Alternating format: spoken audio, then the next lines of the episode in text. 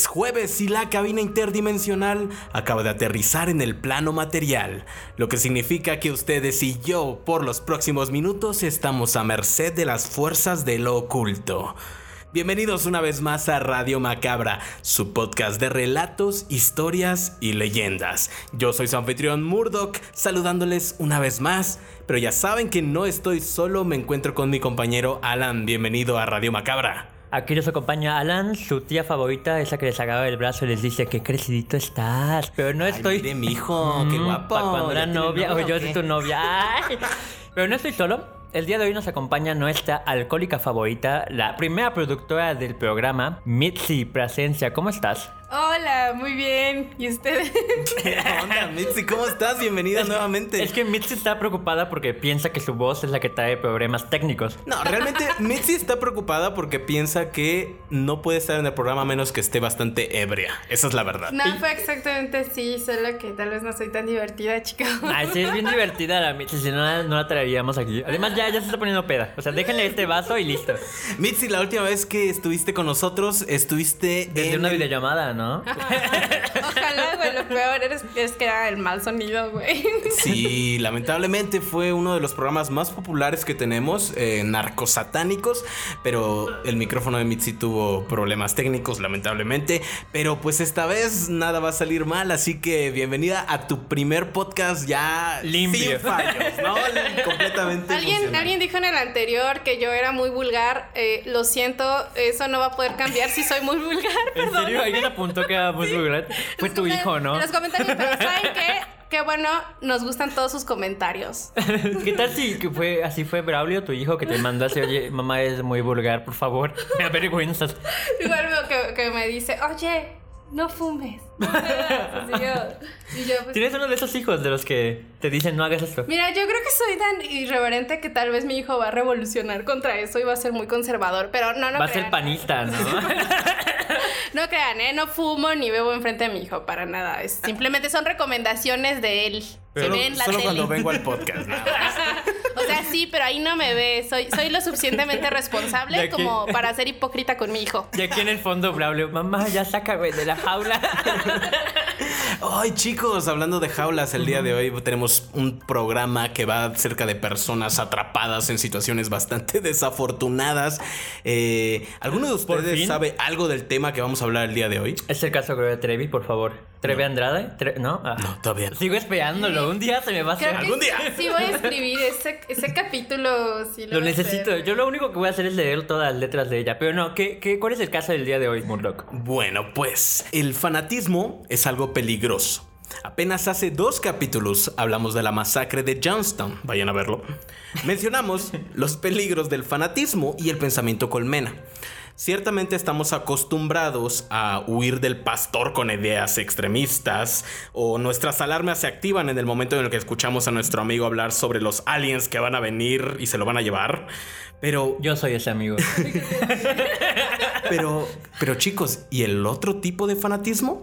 ¿Qué pasa cuando la ficción por los videojuegos se junta con ideas de posesiones corpóreas, universos paralelos, tortura, rituales, esclavitud y una sociópata con una mente manipuladora y controladora?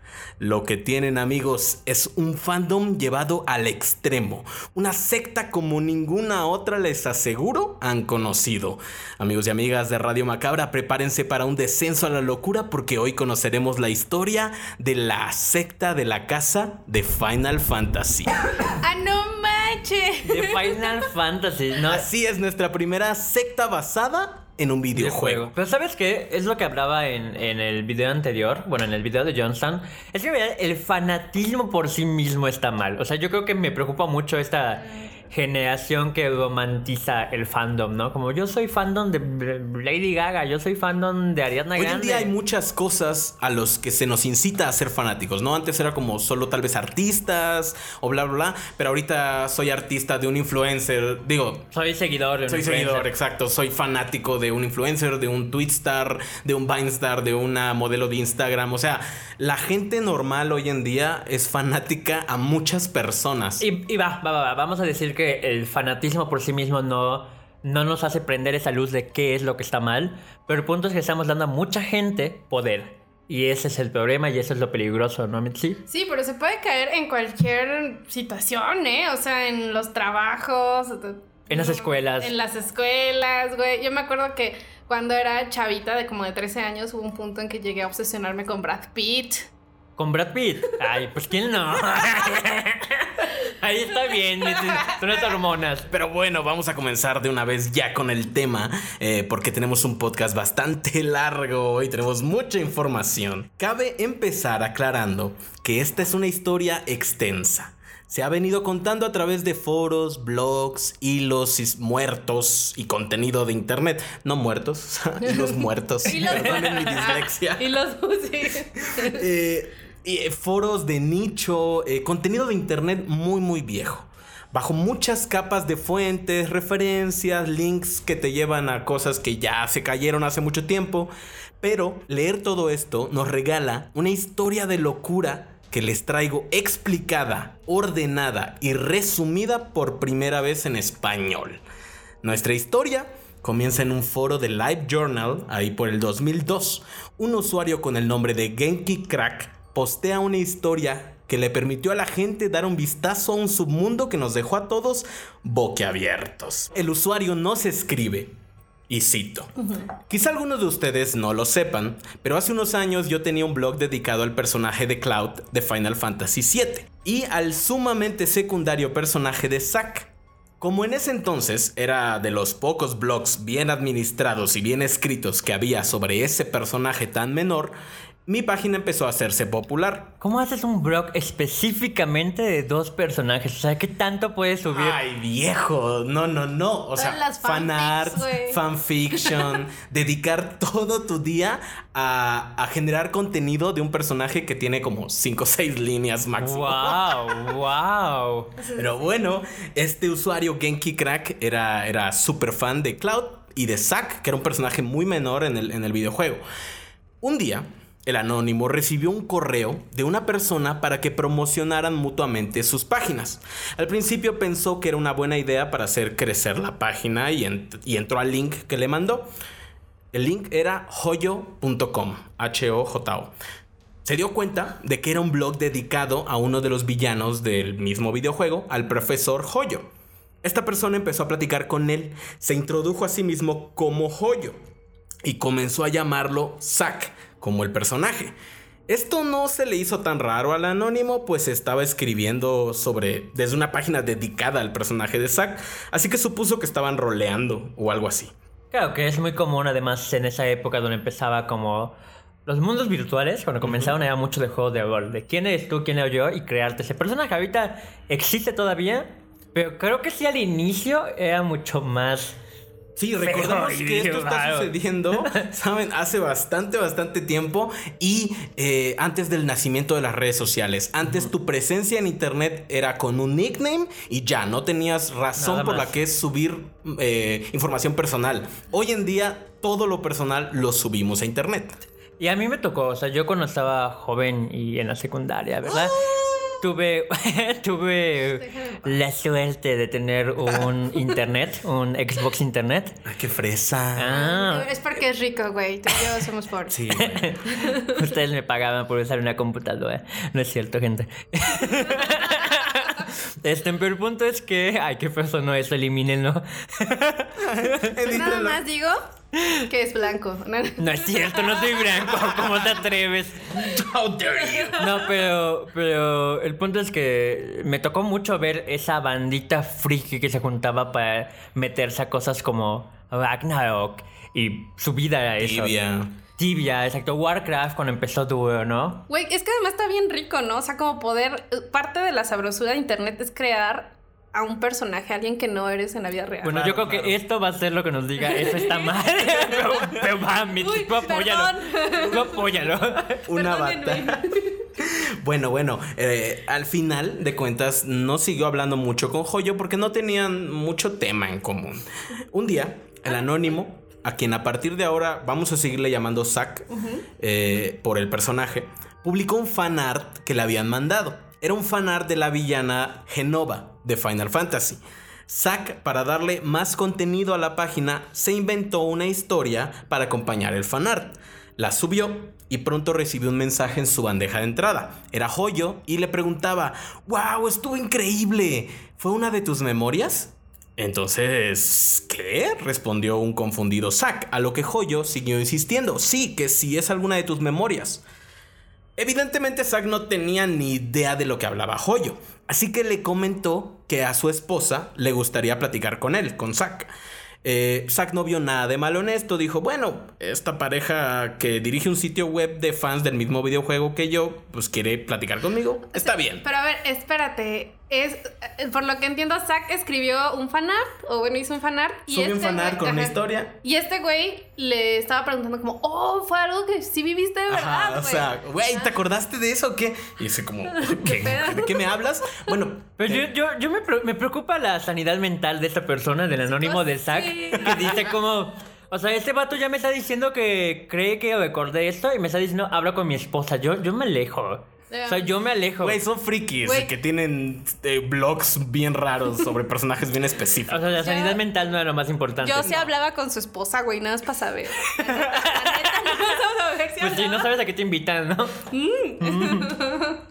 bueno, así conoció a Jen, esposa de Joyo, la cual pronto comenzó a platicarle de cómo ella era una hechicera, una sacerdotisa, y comenzó a insistirle en que la llamara Genova como la de Final Fantasy VII. Esto va a ser sexual.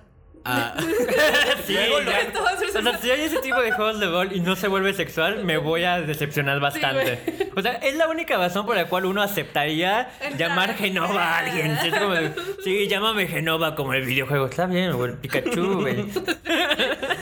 Bueno, Genova se la pasaba mandándole emotes de tentáculos y de cosas así a nuestro amigo. Sí, va a ser sexual. Sí, va a ser sexual. Por lo cual nuestro amigo pensó, y cito, Sí, estos tipos son raros, pero es el internet. Tengo amigos furros y cuando menos estos no me hablan de sus colas y de su pelaje, así que está bien. Yo, sí, claro, Eso entiendo. Muchas cosas. Lo abrazo. la normalidad. Pero mira, que ahorita que es más normal, aceptémoslo, que alguien intente ser un personaje que ya existe o que se cree un personaje furro. Sí, yo, yo con los furros, yo tengo miedo. ¿Neta? no, no sé. güey, pues yo creo que. Yo juego Animal Crossing, ya, estoy a dos pasos. Sí, sí exacto. Pero como el, no sé, ahí el pozo de los furros es bastante profundo. Cabe mencionar que yo nunca he entrado, solo me imagino que pues, es no común, güey. La verdad, no sé. No te lo imagines, Mitzi. Bueno, bueno, Jen. Por el bien de Braulio, no te lo. O sea, solo, solo sé que hay gente. Vi, un documental una vez de un señor que se vestía totalmente con un, un un pinche traje de látex de dálmata, eso es. ¿Qué? Las cosas que hace la gente en internet. Pero si era eso, ¿no? bueno, Jen le preguntó a Zack si tenía memorias de alguna vida pasada. A lo cual él respondió que no, pero que sí creía en la reencarnación. Cosa que, pues, es, normal, ¿no? O sea, hay bastante gente que cree en la reencarnación. Sí. Lo cual él mismo menciona que fue su mayor error. Fue, y cito, como invitar a un vampiro a tu casa.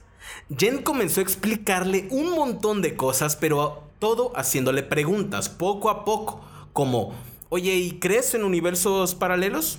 Mm, pues sí, se me hace algo creíble, respondía Zack, que nuestro universo no sea el único. Bueno, ¿y qué tal si en esos universos quizá, solo quizá, los videojuegos y sus historias hubieran sucedido realmente? Ah, bueno, supongo que si ya estamos hablando de universos infinitos, pues puede ser posible, dijo él. Y ahí se soltó.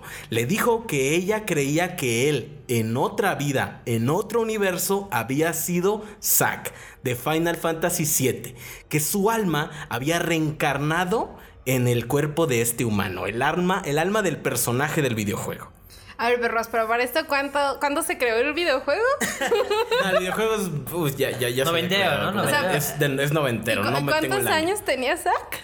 Ah, Zack estaba como en los 18 años. Es que entonces este, sus matemáticas no me cuadran, ¿eh? De Genova no me están cuadrando. Muchas cosas no van a cuadrar en las cosas que dice Jen. Final Fantasy VII es de 1997. No, no. Y era para el PlayStation 1, por cierto. Ya, ya para entonces Genova ya había nacido Zack, güey. O sea, no podía reencarnar. Obvio, o sea, eso es lo más descabellado de todo lo que está diciendo, ¿verdad, Mitzi? No va a dejar ese, ese punto en toda la hora del Miren, podcast. Si yo no sé bien qué es un furro, tampoco. Me van a decir nada sobre la reencarnación. ¿Eh? Piensa, Esas cosas sí sé. ¿eh? De la de reencarnar. piénsalo, dijo.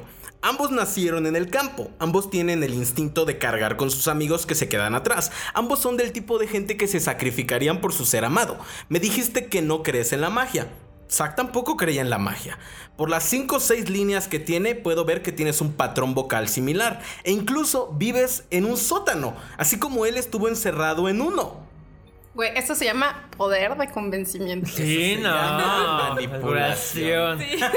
¿Y yo creo- cayó? Sí, ¿eh? Zack cayó, o sea, le creyó. Ese- Eh, esta historia es un poco de, de ese proceso. O sea, no Ay. crees en la magia, igual que el 40% de la población. Pero eso significa que tú eres la reencarnación. Es como los horóscopos, ¿no? Como de hoy vas a tener un buen día. No mames, si lo tuve, güey, sí es. Así de, ay, cabrón, güey. O, sea, mí- o es un día malo o es un día bueno. Hay 50% de probabilidad. No, no quiero, no quiero atacar a Mitzi, pero a mí sí me da cosa la gente que cree en los horóscopos fervientemente sola. En los horóscopos me gusta la astrología. Pero la astrología formal. Y mucha gente en los comentarios, ¿qué es la astrología formal? Eso no existe. Investíguelo. En este punto, las personas de la audiencia, con justa razón, deben estarse preguntando: ¿Qué es la astrología formal? ¿Qué hacen al anime ahí? No, ¿quién carajo se puede creer algo así? No, no de la astrología. También. También. Sensible. Es tan descabellado y ridículo que nadie podría creérselo. Pero, pero si algo vamos a aprender en este episodio de secta que tenemos es que la creencia en sí es lo menos importante. Lo que importan son dos cosas. Que haya una persona lo suficientemente hábil para manipular y otra lo suficientemente vulnerable para dejarse. Entonces ahorita pues sí hemos estado riéndonos un poco como de Zack, pero conforme avancemos en la historia vamos a ver que en realidad es una persona muy vulnerable y es una persona muy joven, cosa que Jen no es, ¿no? Entonces estamos teniendo ahí un problema de eh, grooming, estamos teniendo un problema como de manipulación y se acaban de conocer. Nuestro anónimo Zack nos cuenta que en ese momento estaba cursando la escuela, vivía en un sótano que rentaba, se sentía solo, derrotado, deprimido y tenía un severo problema con la bebida, ¿no? O sea, yo en mi tercer semestre. Sí, era un universitario común, ¿no? Exacto. Y pues creo que todos podemos saber Sí. que Que es una época bien frágil es una época vida. bien Sí, frágil, güey, sobre todo si eres foráneo, como era Zack. Claro. Güey, las pinches depresiones, güey, o sea... Y tú tirado en tu cuarto de dos metros. Eh, la época universitaria, de hecho, se sabe que es una de, los- de las épocas con mayor porcentaje de suicidio y depresión. Güey, es que toda tu vida cambia, tienes que tomar decisiones Te importantes. sales de casa, empiezas a vivir solo, es un pedo. Sí, te no. metes a sectas. Sí, claro. Lo común de cualquier Claro, universitario. Ajá. Bueno, eh, Conoces teatreos. Entonces, amigos y fan de eso. Zack nos cuenta, y cito, agrega juventud, depresión y vodka a la mezcla y claro, todo esto parece tener algo de sentido. Sí, ya no soy él ahora, hablando de Zack, pero tal vez lo fui. Eres nuestro Zack, le dijo Jen, y por nuestro se refería a un grupo grande de personas que tenían la misma conclusión. Gente que creía que los videojuegos que en nuestro universo son ficción, en otro universo alterno sucedieron. Y las almas de esos protagonistas reencarnaron en los cuerpos de humanos de esta dimensión. Esos humanos son llamados Soul Bonders o vinculadores de almas. Güey, que se, que se hagan el anime, ¿no?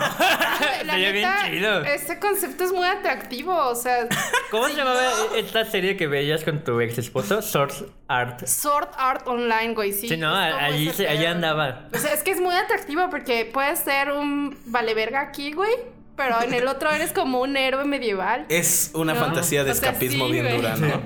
Sí. Que así funcionan los videojuegos en sí muchas veces, ¿no? Es como la, la facilidad de escapar a un mundo que no es el tuyo siempre es lo más atractivo. Jen comenzó a invitarlo a sus reuniones en línea. Así, Zack conoció a mucha gente en grupos en los que hablaban de todo un poco, mayormente cosas del fandom, de los sitios web que dirigían y cosas así. Rara vez tocaban el tema de las vidas pasadas. ¿Qué digo? Para una persona que ya es fanática, ya tiene un blog, unirse a este grupo todavía más elitista de fanáticos no suena mal. No, solo son más extremos, ¿no? Ajá, claro. Zack aún así sabía que todos ellos eran Soul Bonders. Conoció a un tipo llamado Sid, otro que se llamaba Red, otro que era Gast. Todos estos eran nombres sacados de Final Fantasy VII. Nadie de ellos usaba ni se decía sus verdaderos nombres y nadie de ellos rompía personaje nunca. O sea, pero para recapitular, Soul Wonder era el que el- la reencarnación del alma, güey. Ajá. Ajá, ah, ok. No, no el que buscaba O encarnar en... reencarnar o gente para no, eh, tú en el momento, tú Mitzi, heredaste el arma de Sonic el erizo. Estás vinculada. Sobre eres- todo por lo ágil, güey. eres- y lo azul. Sí, no. Eres el- ¿No te encantan las cosas que a Mitzi le sacan de pedo? Lo ágil, Mitzi es, es un Es un erizo. Es cierto, es cierto. no sabes, por dentro podría hacerlo. güey. Ay, ¿O no? Pero Star ágil no. Wonders. Yo- yo- neta quiero esa serie, güey. Netflix, date cuenta, güey. Star Wonders. Oye, escríbela y la vamos a pichar. Sí, ¿no? Sí, ¿no? Algunos, como Sid, nuestro anónimo, lo describe como con un pie en la realidad, mientras que otros estaban todo el tiempo en personaje. Cito. Yo estaba dispuesto a considerar creerme la idea de haber sido este personaje, pero no tanto como para moldear mi vida en base a él. Pero como casi ni mencionaban el tema, yo estaba feliz solo con tener amigos. Claro. En ese punto es un grupo de chat, esta- este güey que pasa mucho tiempo en la compu, de pronto tiene mucha gente que ama el mismo videojuego que él. Sí son raros porque hablan de que están vinculados y su puta madre, pero no es una secta todavía, ¿no? Claro, que toda la gente que está en una secta dice todavía no es una secta, ¿no? Es algo que hemos descubierto constantemente. Estamos a dos Pero meses no de ser secta. en ese momento no. Cerca de Navidad, Jen y Joyo invitaron a Zack a visitarlos. El boleto le costó 300 dólares, que con mucho trabajo se logró pagar. Güey, fue a visitarlos que mi- eso no es se que ya no, no conozcan gente de internet. Güey, o sea, no, no. Ni a no. nosotros. Específicamente, vengan. O sea, no sí, vengan. sí, pero en una conferencia, güey. Sí, si los que- invitamos, no somos nosotros. Mm, mm. Además, ¿para qué quieren conocerme, amigos? No, no quieren. Por eso no ha pasado. Ni la gente que ya me conocía escucha, antes de escuchar los podcasts me abre, ¿no? Y es como. mm. Bueno, también les compró regalos a los dos, a Joyo y a Jen. El más caro, obviamente, para Jen, que había mencionado que era una excelente artista. Le compró unas acuarelas de muy buena calidad. El plan era que él solo tenía que cubrir su pasaje y ellos le daban la- el hospedaje y la comida, ¿no? Preparándose para el trío, ¿no? Voy a decir que soy una excelente fotógrafa porque me regalen una Alan ya, Alan ya va en la, en la hora y media. Uno sabe lo que va, ¿no? Te vas a meter en, Yo ya me la vuelo. si te vas en un culto, ¿para qué lo haces si no? Al llegar, la recibió Joyo en la parada de autobús. Vestía una bata de laboratorio. Joyo era de hecho una chica. Jen y ella eran una pareja lésbica, cosa que Zack ya sabía previamente por sus chats. El departamento en el que vivían estaba muy sucio, papeles, ropa sucia, brillantina por todos lados. Ahora sabemos por qué fue Zack. Claro, te digo, él dijo dos. mm. Luego, luego, puta banda. Seríamos grandes manejadores de cultos, ¿no? o proxeneta. No, muy, no, muy malos, güey. Así sin nada de. Sin nada de de. lubricante. No, O sea, sin, sin lubricar y, hemos el punto. que eh, segunda reunión y bueno, que empiece el trío, ¿no? O sea, güey. Oh, por Dios. Ay, mi vida, mamá, no escuches esto. Pero a pesar de que el departamento estaba bastante sucio, él dijo, bueno, son estudiantes, ¿no? Es normal, mi departamento tampoco está impecable. Se quedó una semana en el DEPA, semana en la cual le presentaron a varios amigos Soul Bonders. En esa estadía, nos cuenta, en una ocasión, en un centro comercial, Jen comenzó a gritar y hacer un escándalo a Joyo, pataleando y gritando por no poder tener dinero para comprarle lo que ella quería. Fue en ese momento, entre muchos otros, lo que le dejó claro a Zack que Jen no estaba roleando en ningún momento. Ella no solo que era una Soul Bonder, era una de los Soul Bonders más poderosos, pues en el cuerpo tenía las almas de múltiples personajes de múltiples universos. Tenía, tenía personalidad múltiple, güey. A la vida. O sea, ¿cuenta como personal múltiple? No lo sé, si tú esa lo- es la- lo- esa es lo una gran aceptas? pregunta. Ajá, bueno, sí. O sea, me gustaría, de hecho, ya que lo mencionaste, que ustedes se hagan esa misma pregunta conforme vayamos escuchando acerca de esta historia, porque está, está cabrón re- definirlo. Yo también sigo teniendo como un poco de dudas de, O ¿sabes? sea, hay, ¿En qué hay- punto? hay una psicosis ahí, pero no sé si Sí, podemos. no, si sí tú te denominas que es esa. o es- Es una disociación, sin duda, ¿no? Pero no sé si podríamos decir personalidad múltiple. Ajá. O más bien que eso es como Porque yo- manipulación, ¿no? Sí, yo solo creer que sigue siendo Jen. O sea, Yo, ajá, yo creo que es ella disociándose para creer esto, pero sabiéndolo en el fondo, ¿no? No, no sé. Extraño. Así que, si Jen quería ser seductora, cambiaba todo, su forma de hablar, de vestir, de actuar. Si quería hacer un berrinche, se transformaba y elevaba el tono de voz a un tono muy agudo, se comportaba como una niña berrinchuda. Jen sacaba sus personalidades o sus almas de acuerdo a lo que quería conseguir o generar en las personas, ¿no? Qué conveniente, ¿no? O sea, Muy todos en cualquier. vera- ¿No? Ah. En esos días, Zack tuvo una fuerte pelea con su madre, la cual terminó en llanto. Cuando Jen se enteró de lo ocurrido, ella y Hoyo comenzaron a apoyar a Zack y poco a poco a sugerirle que debería cortar lazos con ellos, que le estaban haciendo daño, que eran una familia tóxica y que lo mejor que podía hacer era distanciarse lo más posible. Ya empezó, ¿no? Lo primero que tienes que hacer para que la gente haga lo que quieras es crear un distanciamiento social. Sí, alienarlo. Esto asustaba a Zack, pues sentía que tenían algo de razón, pero no quería separarse de su familia por problemática que está fuera. Luego de que Jen accidentalmente confundiera el horario de salida del bus de Zack, obligándolo a quedarse un día entero más de lo previsto, Zack regresó a su sótano a Brooklyn. Él nos menciona que continuó yendo un par de veces más a lo largo de ese tiempo, pues siempre le querían presentar a alguien nuevo. En una ocasión le presentaron a una chica nerdy, amante de los RPG japoneses, que se identificaba con el personaje de Aeris de Final Fantasy. Zack y ella se hicieron buenos amigos y Jen decidió que estaban destinados por sus personajes a estar juntos. Oh, por no. lo cual comenzó a poner afrodisíacos en la comida de Aeris y a tomar la personalidad de la conciencia de Aeris para pasar por la sala cuando los veía juntos y susurrarle al oído órdenes místicas de acuéstate con él, cógetelo. Cosa que obviamente no funcionó y solo servía para darles bastante pena ajena. Claro, espero.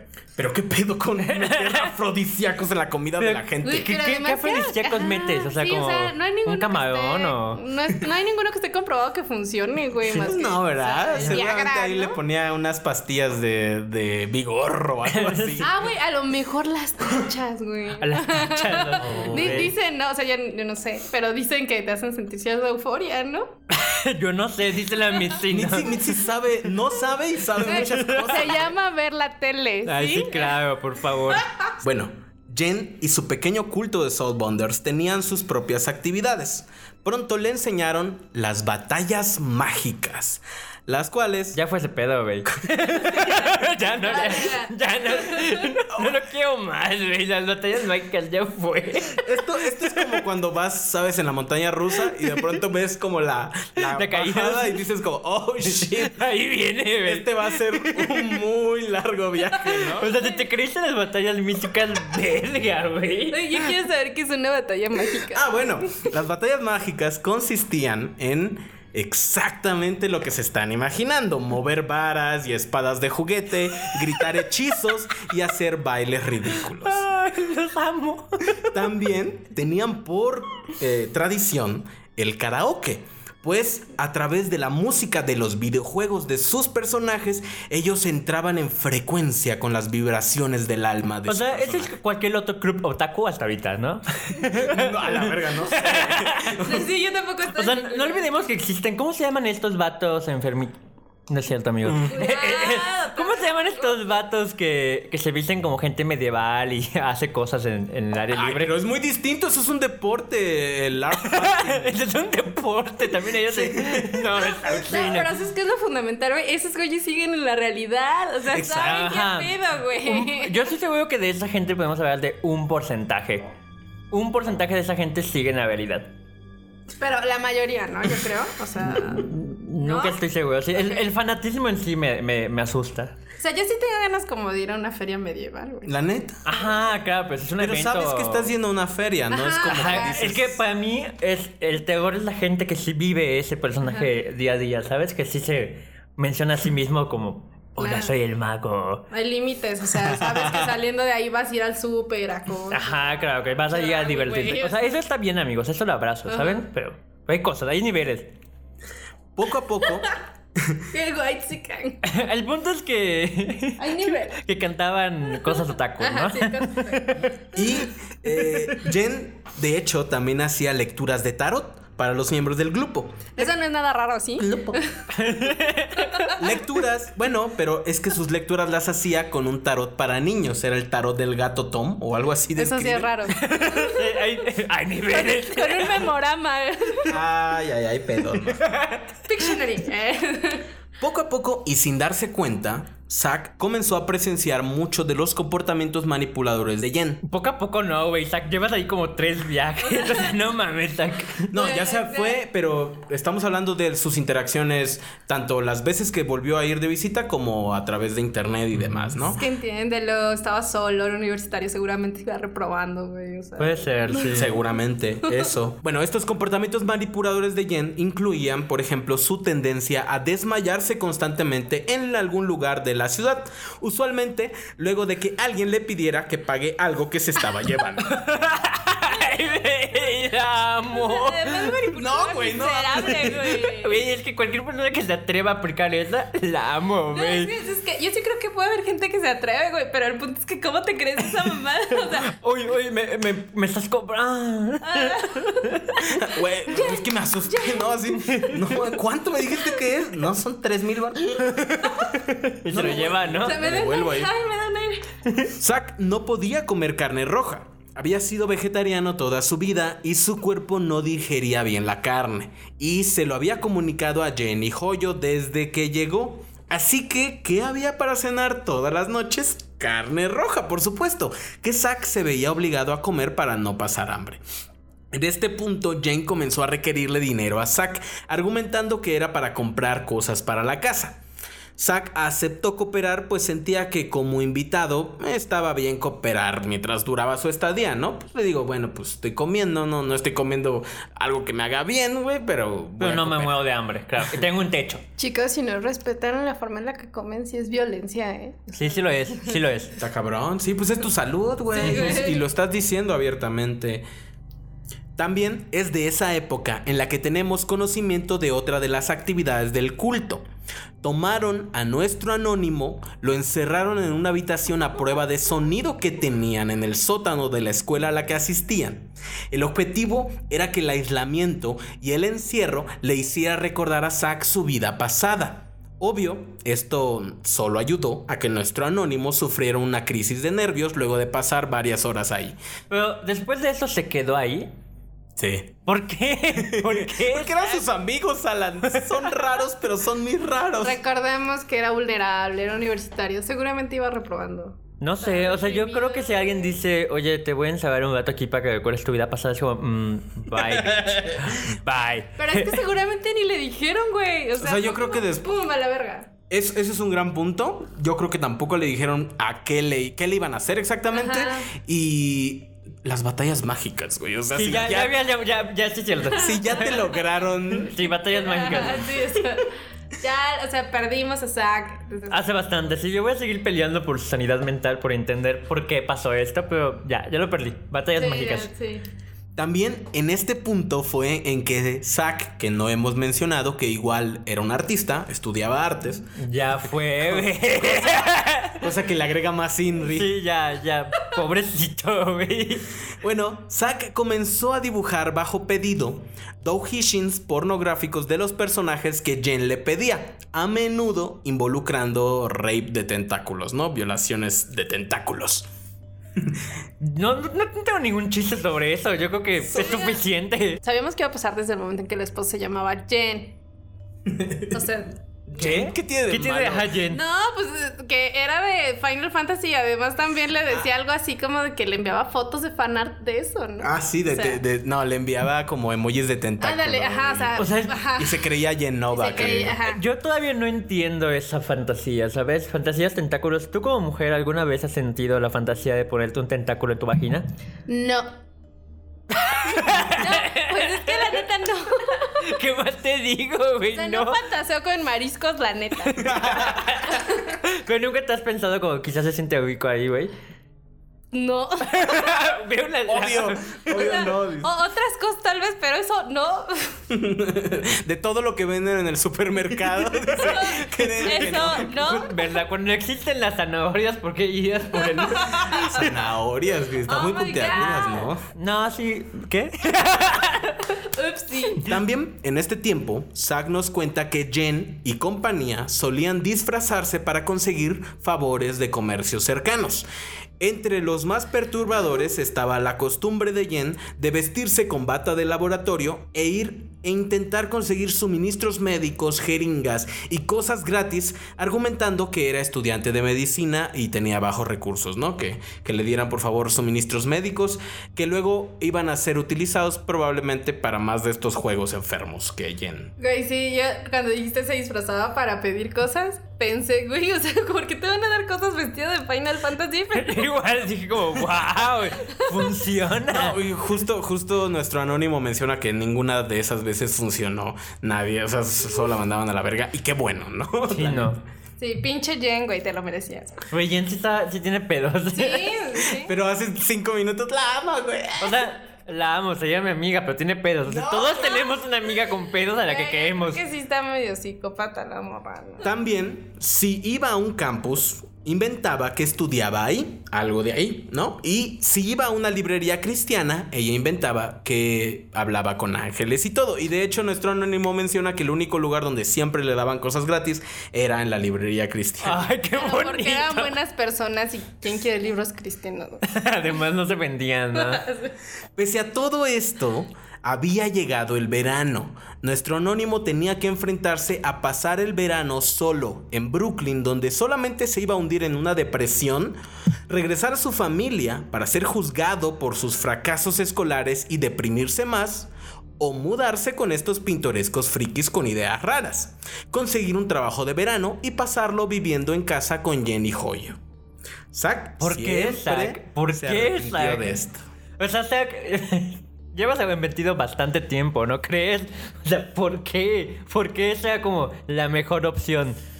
Ah, creo que, creo que si lo ves de esa forma, en ese momento tal vez tenía un poco de sentido, ¿no? O sea, una opción es literalmente quedarte en tu casa aburrido y jodido, que he vivido esa experiencia y no está cool. Regresar a tu casa donde tal vez no estás bien con tu familia, o irte con estos güeyes, ¿no? Y trabajar dos meses y hacer batallas mágicas todas las noches, güey. No, y además te hacen creer que, que, que eres aceptado, güey. Mientras que en tu casa sí te aceptan tal vez, pero te dicen tienes que hacer las cosas porque te lo digo yo. Es cierto. Que a esa edad, sobre todo a esa edad, lo que más busca uno es ser aceptado, ¿no? Eh, que a- venga un grupo que te haga sentir menos solo. Porque tu familia, eh, a pesar de que probablemente quieren solo lo mejor para ti, a, a esa edad no son los mejores en transmitirte esas ideas. Cito. No puedo decir qué fue primero, el huevo o la gallina. Solo sé que a una semana de llegar ya estaba harto. Era el esclavo laboral. Supongo que por ser Zack y ser la única figura masculina en oposición a Jen, que era la reina, y Joyo, que representaba al frágil científico. Es decir, eh, él nos cuenta que lo ponían a trabajar solo a él y que cuando pedía como explicaciones era como es que nuestras almas son ella es un pobre científico frágil y así y yo soy una reina, ¿no? Entonces, pues, o sea, tú eres Zack, el puto esclavo. Y él dijo, ok, ya llegué aquí, ¿por qué no? ¿Por qué no? Jen- Entremos a la psicosis colectiva. No juzguemos a la víctima, chicos, pobre Zack. Jen- Yo sé, yo sé que no debemos de hacerlo, amigos, pero es que Final Fantasy, güey. O sea, sí, ni siquiera había drogas esa. O sea, Todavía, o sea, No mames. ni siquiera tenía sexo todavía, Zack. Eso, eso, that's sad, ¿no? Jen renunció a su trabajo de niñera cuando Zack llegó y se consiguió un empleo en el supermercado. Comenzó a ser el único que llevaba algún dinero o comida a la casa. Movía los muebles a capricho de Jen, limpiaba, escuchaba diariamente las violentas peleas que tenían Jen y Joyo. Asimismo, escuchaba el aún más violento sexo que tenían. Ya, exacto, ese es el Oh punto. Y tú no estabas ahí. Nuestro anónimo lo describe como violándose mutuamente, ¿no? No parecía ni siquiera que tuvieran sexo, parecía que se violaban mutuamente, así lo describe. O solo no entiende el sexo lésbico, que pasa mucho con los hombres heterosexuales, ¿no? Que solo no entiende el sexo lésbico no real. entiende esos juegos de rol. Hay gente a la que le gusta. Mitzi, bueno, muy bajito porque le da miedo que Mitzi- Mitzi gente Gordon. que es ella. No, o sea, no soy yo, pero sí sé. Ah. Estoy guardando sus cinco teras de simuladores Oh de God. citas. No porque sepa muchas cosas significa que las he probado todas. o que he probado algunas, ¿sí? Qué buena frase, güey. Qué buena frase. No porque sepa muchas cosas significa, Significa que las he probó probado todas. Qué sea, hermoso. También sé de cálculo y no soy ingeniera. Solo lo intenté. Ya no, ya no había nada como las peleas mágicas de antes. Ahora había gritos, arañazos, golpes, piel contra piel y las más de las veces sangre. Y esclavitud. Y esclavitud. Y nada de sexo, güey. Zack, ¿qué hacías ahí? No para Zack. No para Zack. Zack, güey. Sí, es una gran víctima, Zack. Jen se apropió rápidamente de la computadora y el teléfono de Zack, procurando siempre tenerlo vigilado y ocupado para que éste no pudiera pedir ayuda o consejo nunca. Si salía, debía decirle a dónde, con quién, para qué y cuándo volvía. Y al final de cuentas, Jen tendría la última palabra de si podía irse o no. El apartamento estaba en un segundo piso. La única salida a la calle quedaba junto al cuarto de Jen, por lo cual nadie de la casa podía salir sin darle respuestas a Jen. Y la casa. Pronto, Zack descubrió los horribles hábitos de limpieza de la pareja. Jen no se bañaba nunca. Y cuando digo nunca, digo literalmente... En los meses que estuvo ahí el tipo dice que nunca la vio meterse al baño. Y entonces, o sea, ¿cómo le hacía para no ser rechazada porque apestaba? O sea, en la calle, Ah, en la ah. tienda o. Se rehusaba abiertamente a bañarse y gastaba todo su dinero en perfumes, lociones y aceites con los que intentaba ocultar su olor, O sea, era francesa del Renacimiento. cosa que en realidad solo empeoraba la situación, creando una miasma de sudor, mugre, fluidos y perfume barato. Y cogía con su modo así. ¡Ah! ¿Cómo. Güey, sí. ¡Ah! Qué, qué bueno que no tuvieron sexo. Sea, sí, tal vez sí fue un buen punto. ¿Han visto alguna vez una quesadilla caliente cuando la abres? ¡Ah! Qué gross, güey. qué Así gross. creo que se veía eso. no quiero que- Yo, yo no. solo sé. El que- quesillo Oaxaca, ¿sabes? Así. No, yo creo que, que Jen debió haber tenido mucho acné, güey, porque pues si no se bañaba, güey, qué pedo. O sea, los poros se tapan. ¿no? Mm, Y además con A aceititas. ver, y- a ver, Alan, busca una imagen de Jen. No, ¿existe? No, o sea, imagínate, olía como, como un Como- pinche... Como... Saludos. No, güey. Imagínate, debió de haber olido como pinche salón de secundaria, todos recién sudados del recreo, pero bañados en Axe chocolate. Güey. Así, güey. Pero te das cuenta que eso es tener el poder, güey. Porque Eh. obligaba a la otra morra, bueno, no sé si la obligaba a acostarse con ella a pesar de su aroma, güey. Está cabrón. Está muy rudo, güey. Si hubiese sido por Zack y su pobre salario, hubieran comido ramen instantáneo todo el día. Sobres para preparar bebidas con sabor, enlatados, ya saben, lo usual en la vida de foráneo. Pero no, Jen quería filetes. Y filetes de 10 dólares. Y solo bebía Gatorade. Por lo cual, Zack pedo? tenía que ver Los riñones. Sí, no, no. No va a durar mucho en lo bueno, ¿no? No mames. Zack tenía que ver cómo todo su sueldo se iba en la comida de una sola noche. Ahí fue cuando el hambre y la incitación de Jen lo llevaron a comenzar a robar cosas de su lugar de trabajo. Él trabajaba en un supermercado y era como, tengo que alimentar a estas putas vacas, güey, ¿sabes? Y empezó a robar del supermercado en el que trabajaba. La gente que iba a casa de Jen, Zack nos describe como casi tan locos como ella. Todos le hacían caso, incluso llegó a notar que Jen recibía donaciones de gente por internet, dinero que obvio solo se gastaba en cosas que ella describía como tokens mágicos. Por supuesto, un token mágico podía ser cualquier cosa que Jen quisiera. Podía ser una libreta súper cara, unas pantuflas de gato, una lámpara de noche. O sea, literalmente, si Jen se le antojaba cualquier cosa, solo tenía que decir que era mágica la cosa y se lo compraban en ese momento sus seguidores. Está enfermo esto. ¿Qué? Esto me recuerda a lo de las Sea Girls, ¿no? Como esta morra que, que vendía su agua de latina, ah, güey. sí, sí, la Belle Delphine. Sí, solo que ella es más sincera, no anda diciendo que es Sí, mágico. sí, la neta. Es como de Sims, vengan para acá. Así se les llama a Así los es, chicos que los apoyan. ¿En serio? Que las Sims, apoyan, sí. Sims. Sí, Wow. está una cultura muy loca. Sí. Hay que hacer un tema sobre ello. Sí, que tiene que ver con estos güeyes, los. los Incel. que- incel, güey. Ah, claro. Sí. La gente que llegaba no aportaba consuelo emocional a Zack, quien estaba quebrado, Pues atrapado, esclavo, emocionalmente herido.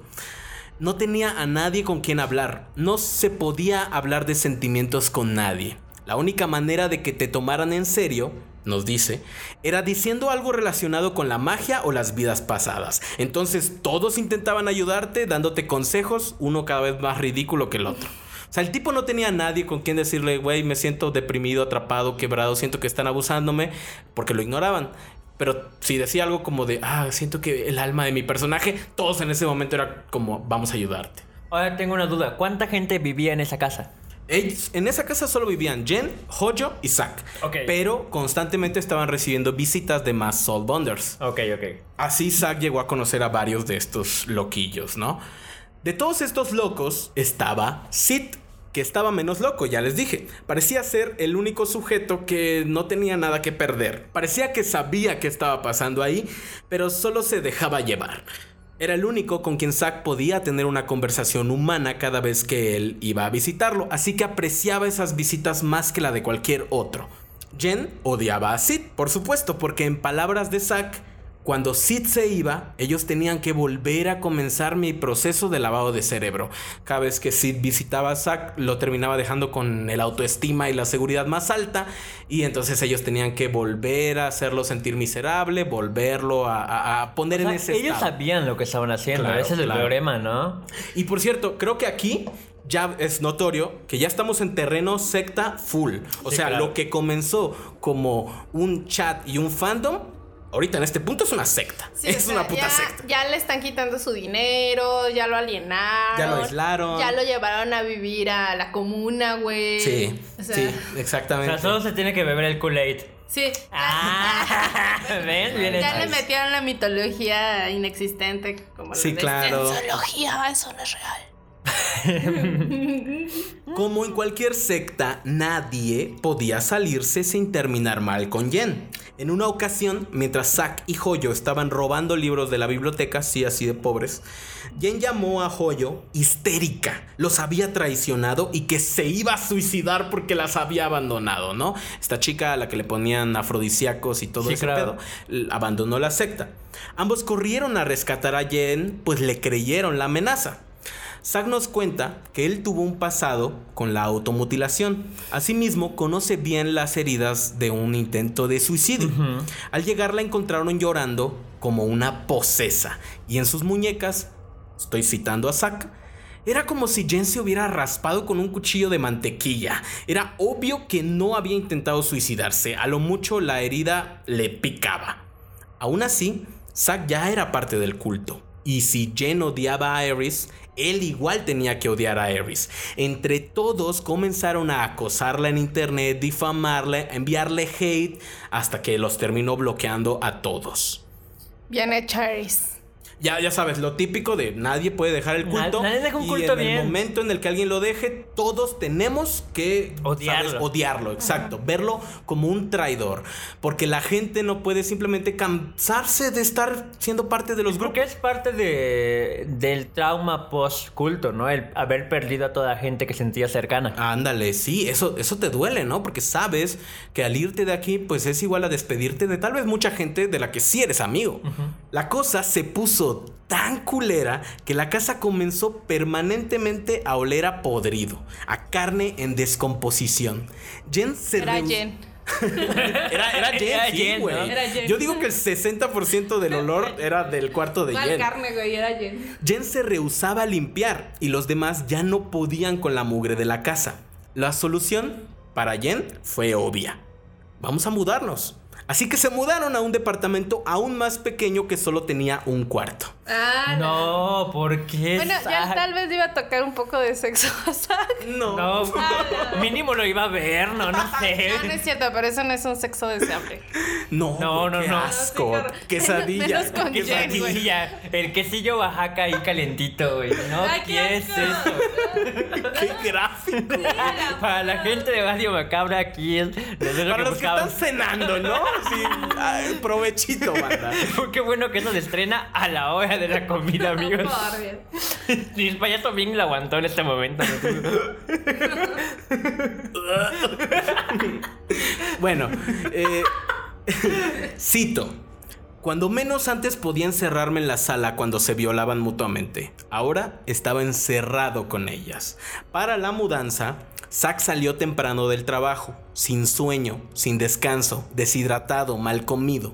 Aún así, se dirigió a ayudar con la mudanza, pero Joyo nunca se presentó y Jen simplemente se quedó lloriqueando en la sala y negándose a ayudar.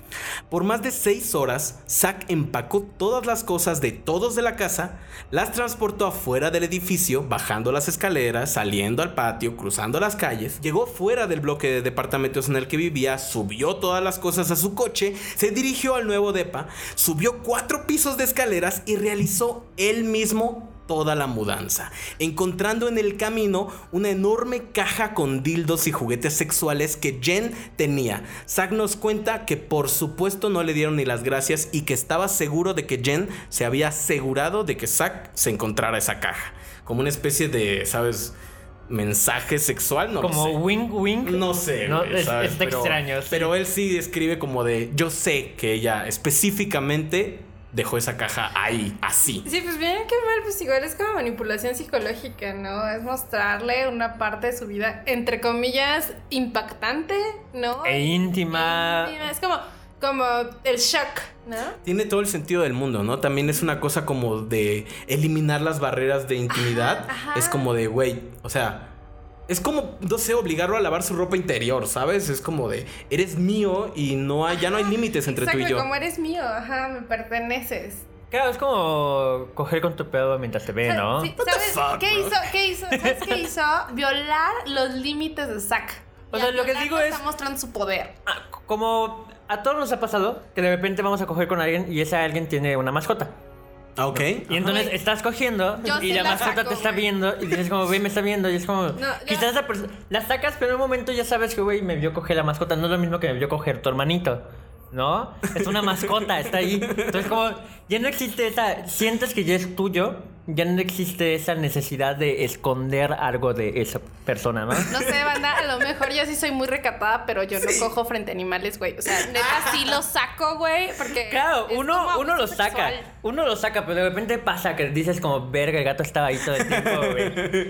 Pasa. Y, y los gatos que casi no se quedan mirando. Qué perturbador. Solo faltaba una semana para el fin del verano. Eso era lo que mantenía vivo a Zack. Solo tenía que aguantar una semana más en el nuevo DEPA. Se la pasaba hablando con una inteligencia artificial que instaló en su computadora. Inteligencia te- artificial en el 2002. O sea, un bot. Ya, un ya bot. es más, es más ¿Sabes? seguro, ¿no? Ya. Como Cleaverbot o esos bots Ajá, con los sí. que platicas. Güey, que, que El Shazam. super- El Shazam. No, Shazam es para ubicar Música, canciones. sí, pues sería bonita, ¿no? No, el este güey que adivina quién. Ajá, ese, ¿cómo se llama? ¿Cómo se llama, güey? Ah, No, no me pero acuerdo. todos saben, si ven My Crack, yo lo veo por mi hijo. Este. My Crack, saludos. Sal- saludos, dice mientras Saludos, se, se empina la chelita. bueno, el anónimo nos cuenta que tiene instalada todavía esa inteligencia artificial y que aún ahora la inteligencia artificial. Mitzi, no puedes darle golpes al micrófono, cabezazos al micrófono a cada rato, por favor. Mitzi, ¿cómo, cómo te comunicas? Es Morse con el cráneo. Ajá. Ayuda. Bueno, que aún ahora la inteligencia artificial escribe cosas como: Eres mi único amigo, ¿sabes? Quiero irme de aquí, me estoy volviendo loco. O sea, O sea, porque es lo que la inteligencia es lo que aprendió, exacto. La inteligencia Qué aprendió. miedo, no. Qué triste. Zack, Zack, eres un sobreviviente, güey. Nunca te Es un rindas, sobreviviente. Sí lo es. así es. Con el tiempo, el trabajo redujo su paga al mínimo de 6 dólares a la semana. Porque descubrieron que se robaba cosas. Eh, y porque aparte, pues como él tenía que salir de dejar todo lo que hiciera cada vez que Jen tenía una de sus crisis, pues comenzaron a darle menos y menos horas. Entonces Claro. dice que trabajaba un día a la semana por 6 dólares, ¿no? Oh, no, no. Lo cual enfurecía a Jen. No tenía dinero ni para llamar a sus padres, mucho menos para un autobús o para un techo. Dormía todo lo que podía para escapar de la realidad. Sus días eran literalmente comer, dormir todo lo que pueda solo para que pase otro día y ya, ¿no? Una noche, luego de regresar del trabajo, una tormenta se desató. Como durante la mudanza su automóvil viejo se le había dañado, regresó caminando a casa y terminó empapado. Dejó su ropa mojada en un perchero, sus zapatos en la entrada de la casa y a la mañana siguiente ya no estaban. Puede, est- estoy citando a Zack, puede que crean que de todas las razones que tuve para irme, me fui por la más tonta. Pero para mí eso fue todo. Esta gente me está succionando la energía, la salud, la vida. Me dejaron sin dinero y ahora me roban hasta los zapatos. Güey, es que es súper simbólico. Sí, creo que sí, ya es cuando ya no hay un respeto a lo mínimo, ¿no? Sí, güey. O sea, sus zapatos, güey. Que eran los únicos que tenía, güey. Ajá. Mínimo los de Johnson se lo vendían bonito, ¿no? Estos vatos eran como, como- no importa. sí". Como hay bananas, pencas geniales, güey.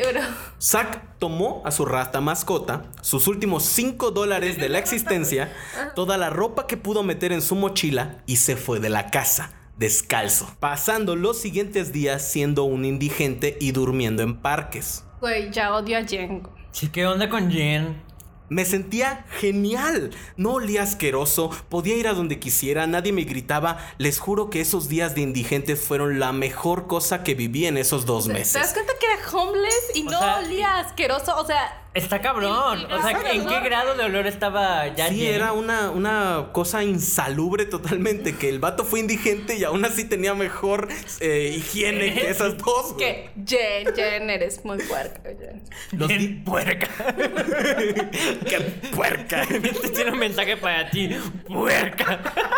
Jen, bañarse es bueno. Jen. Está chida. Los días pasaron y antes de irse, eh, Zack se robó unas contraseñas porque estas chicas iban todavía a la universidad. Entonces se robó unas contraseñas de sus escuelas y logró entrar a las computadoras del campus de la escuela de Joyo. Ahí pasaba la mayor parte de su tiempo. Cuando alguien le preguntaba, oye, ¿y tus zapatos? Él dice que contestaba, me los robaron. ¿Puedes creerlo? Y la gente se iba riéndose de él. Así pudo contactar a todos los que se le ocurrió que le pudieran ayudar. Comenzó a contar la historia y así se enteró que obvio Jen lo estaba buscando.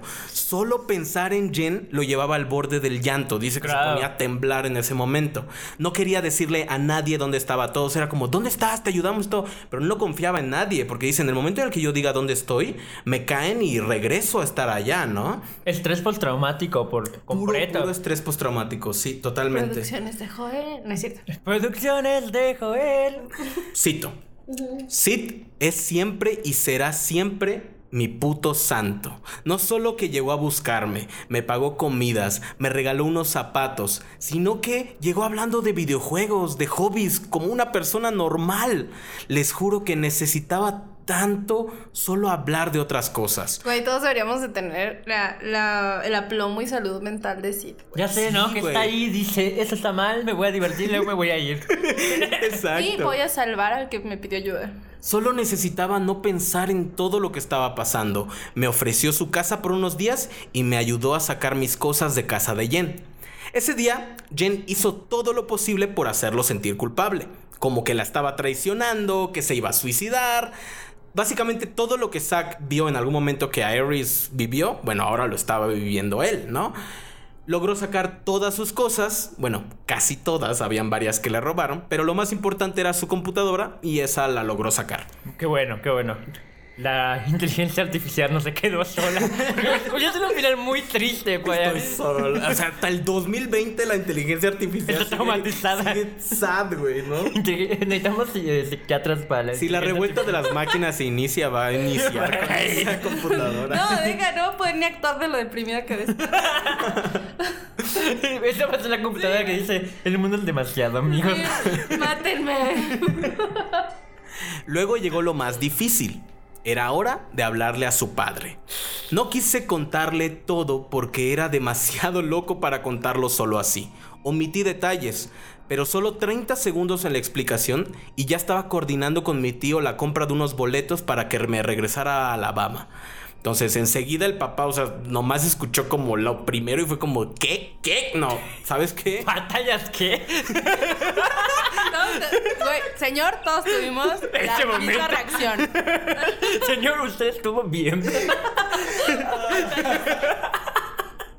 Qué bueno, qué bueno. Luego de un par de días en casa de su padre, en los que comió como animal, regresaron a la ciudad de Yen para buscar el coche, el cual resulta que por el calor extremo había sufrido un fallo de motor. O sea, el día de la mudanza, el coche se echó a perder por el calor extremo. Y aún así, Zack terminó la mudanza. ¿Cómo puede Güey, qué conveniente es tener un sac en tu vida. No, mi A la verga. No, Bien, qué chicos, feo. mándenme dinero a la siguiente cuenta. Es que ah, si quieres ser miembro de mi secta, me puedes escribir a este correo. Hay cosas fabulosas como limpiar mi casa y limpiar la popó de mis perros. Y aquí sí hay drogas. Les prometo que está ahí de No, no les prometo eso, pero les prometo mucha televisión. Bueno, eh, luego de eso, Jen intentó contactar a Zack, diciéndole que aún podían ser amigos, que seguían buscando sus zapatos.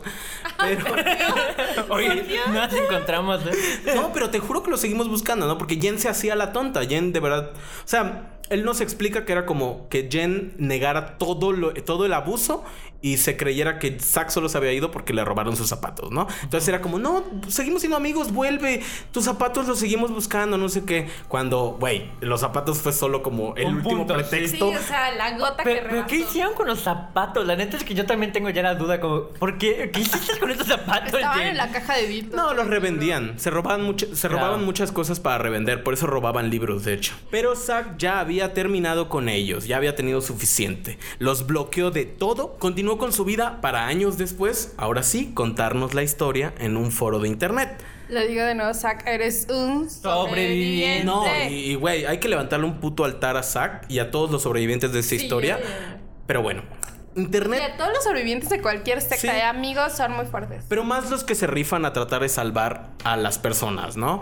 Como Zack, que posteó la, la- la historia justamente para eso. Internet es ciertamente una cosa maravillosa. Creo que ni el mismo Zack se imaginó lo que iba a desatar al contar su historia, la cual fue posteada después en el legendario foro de 4chan. Ahí... Oh, no, am- 4chan. Sí, ya cuando se Donde mete se 4chan... cuecen las conspiraciones. Sí, güey. Ahí amasó una popularidad masiva que como suele suceder animó a más gente a contar su propia Y historia. luego hizo su secta. Resulta que Zack no fue ni mucho menos la primera ni la última víctima de Jen y su culto de Soul Bonders. Pronto Zack comenzó a recibir decenas de mails, algunos de gente que conoció en su tiempo con Jen, pero otros de gente que habían vivido cosas antes y cosas después. Así que Zack compró el dominio de hoyo.org y fundó la página A Public Warning, hoyo.org, a manera Wow. de advertir públicamente las actividades de este grupo. En la entrada de la página se puede leer lo siguiente. Esta gente es peligrosa. Esto no es un juego. Esta es mi experiencia y la de los otros supervivientes que nos hemos involucrado con ellos. Quiero advertirle a la gente de ellos para que aprendan de mis errores y se cuiden de ellos.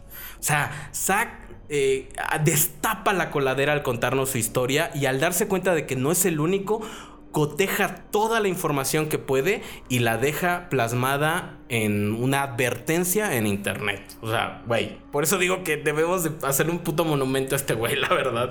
La neta sí. La neta sí. ¿Tenemos fotos de él?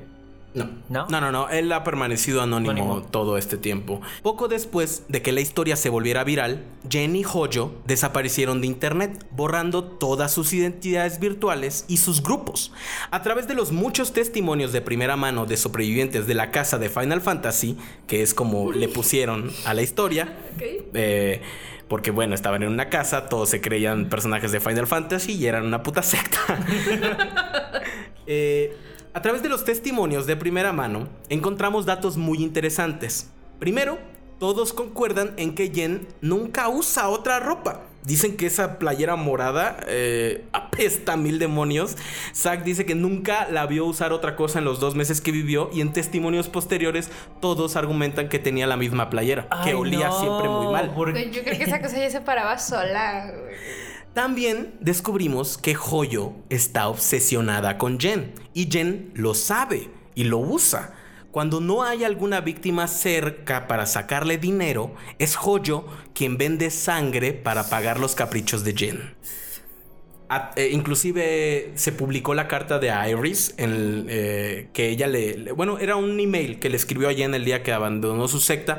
Y entre las muchas cosas que le dice como con mucho odio como a manera de sacarlo todo le dice como eh, oye y no está chido lo que estás haciendo con la vida de Hojo güey. O sea tú sabes que le estás arruinando la vida güey. La morra tenía estudios tenía un futuro tenía una vida güey. Y ahorita vende sangre para mantener tus caprichos pero bueno, Hojo es, digamos que la, la más lavada del cerebro de, de- de las dos. Yo estaba obsesionada con Brad Pitt, por lo menos. Guapo se bañaba, Que güey. mínimo se bañaba. Sí. Nu- Nunca me pidió dinero, ¿eh?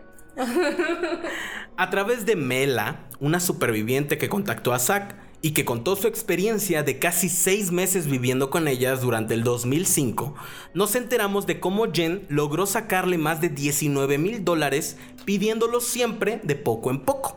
A menudo para cosas de la casa que entraban al cuarto de Jen y nunca volvían a salir.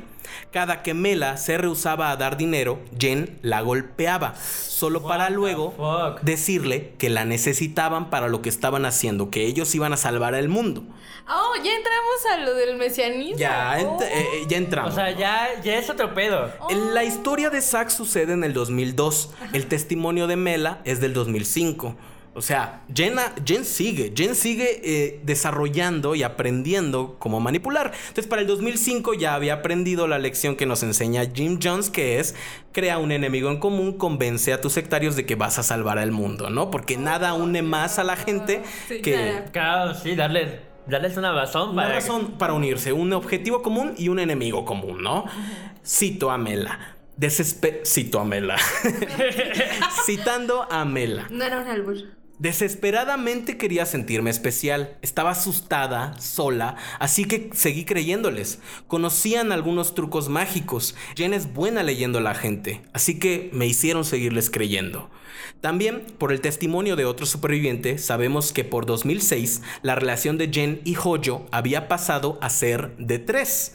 ¿Qué? La llegada Ah. de la tercera integrante, Ángel, una mujer que es descrita como más gorda, más sucia y más perversa que Jen, lo cual le encantaba a Jen. Pues sí, claro, encontró su contraparte. Era su super yo, güey. Pronto se convirtió en su favorita. Sabemos que a partir de aquí, Hoyo, eh, que después supimos se llama René, ese es el nombre real de, de, de Hoyo, fue obligada a dormir en el cuarto junto al que dormían Jen y Ángel, obligada a permanecer en permanente silencio. De lo contrario, se enfrentaría a la ira violenta de Ángel. O Wow. sea, además la morra seguramente. Llegó como pues, a pero tomar poder. Sí, así tal cual. Ángel. Y, y- Soy y- tu fan. ¿Qué? O sea, no por eso, sino. Porque llegaste a tomar poder. No, para. No es verdad, no es verdad. Posteriormente, cuando los posts de nuestro anónimo hicieron a Jen volverse paranoica, se mudaron a un departamento que tenía Mela, en el cual ocasionaron daños que ascendieron a los 10 mil dólares. Nos cuenta Mela que publicó fotos del lugar, fotos de la mierda y de la podredumbre que había por todos lados y las cuentas de daños que al final ella terminó pagando. Oh, pero, o sea, pero, a ver, no entiendo. ¿Por qué le encantaba a Ángela Mel? O sea, era porque exacerbaba como todo lo que no era permitido. o- No, eh, al contrario, o sea, tú misma lo mencionaste. Era super yo. Era su super yo, o sea, era, era una versión más violenta, más, más loca que Jen. Y eso le encantaba, entonces era como, tú eres mi favorita y ahora René, que se vaya a su cuarto y si hace ruido, vas y la golpeas. O sea, era todo lo que Jen quería hacer. Ujú, sí, To- todo esto es al servicio de la palabra de Jen, ¿eh? No, no, no, no olvidemos La eso. de Jen. Ahí es cuando ocurrió la golpiza, en la cual Ángel y Jen golpearon a Mela repetidas veces, la ahogaron y lograron hacer que se desmayara.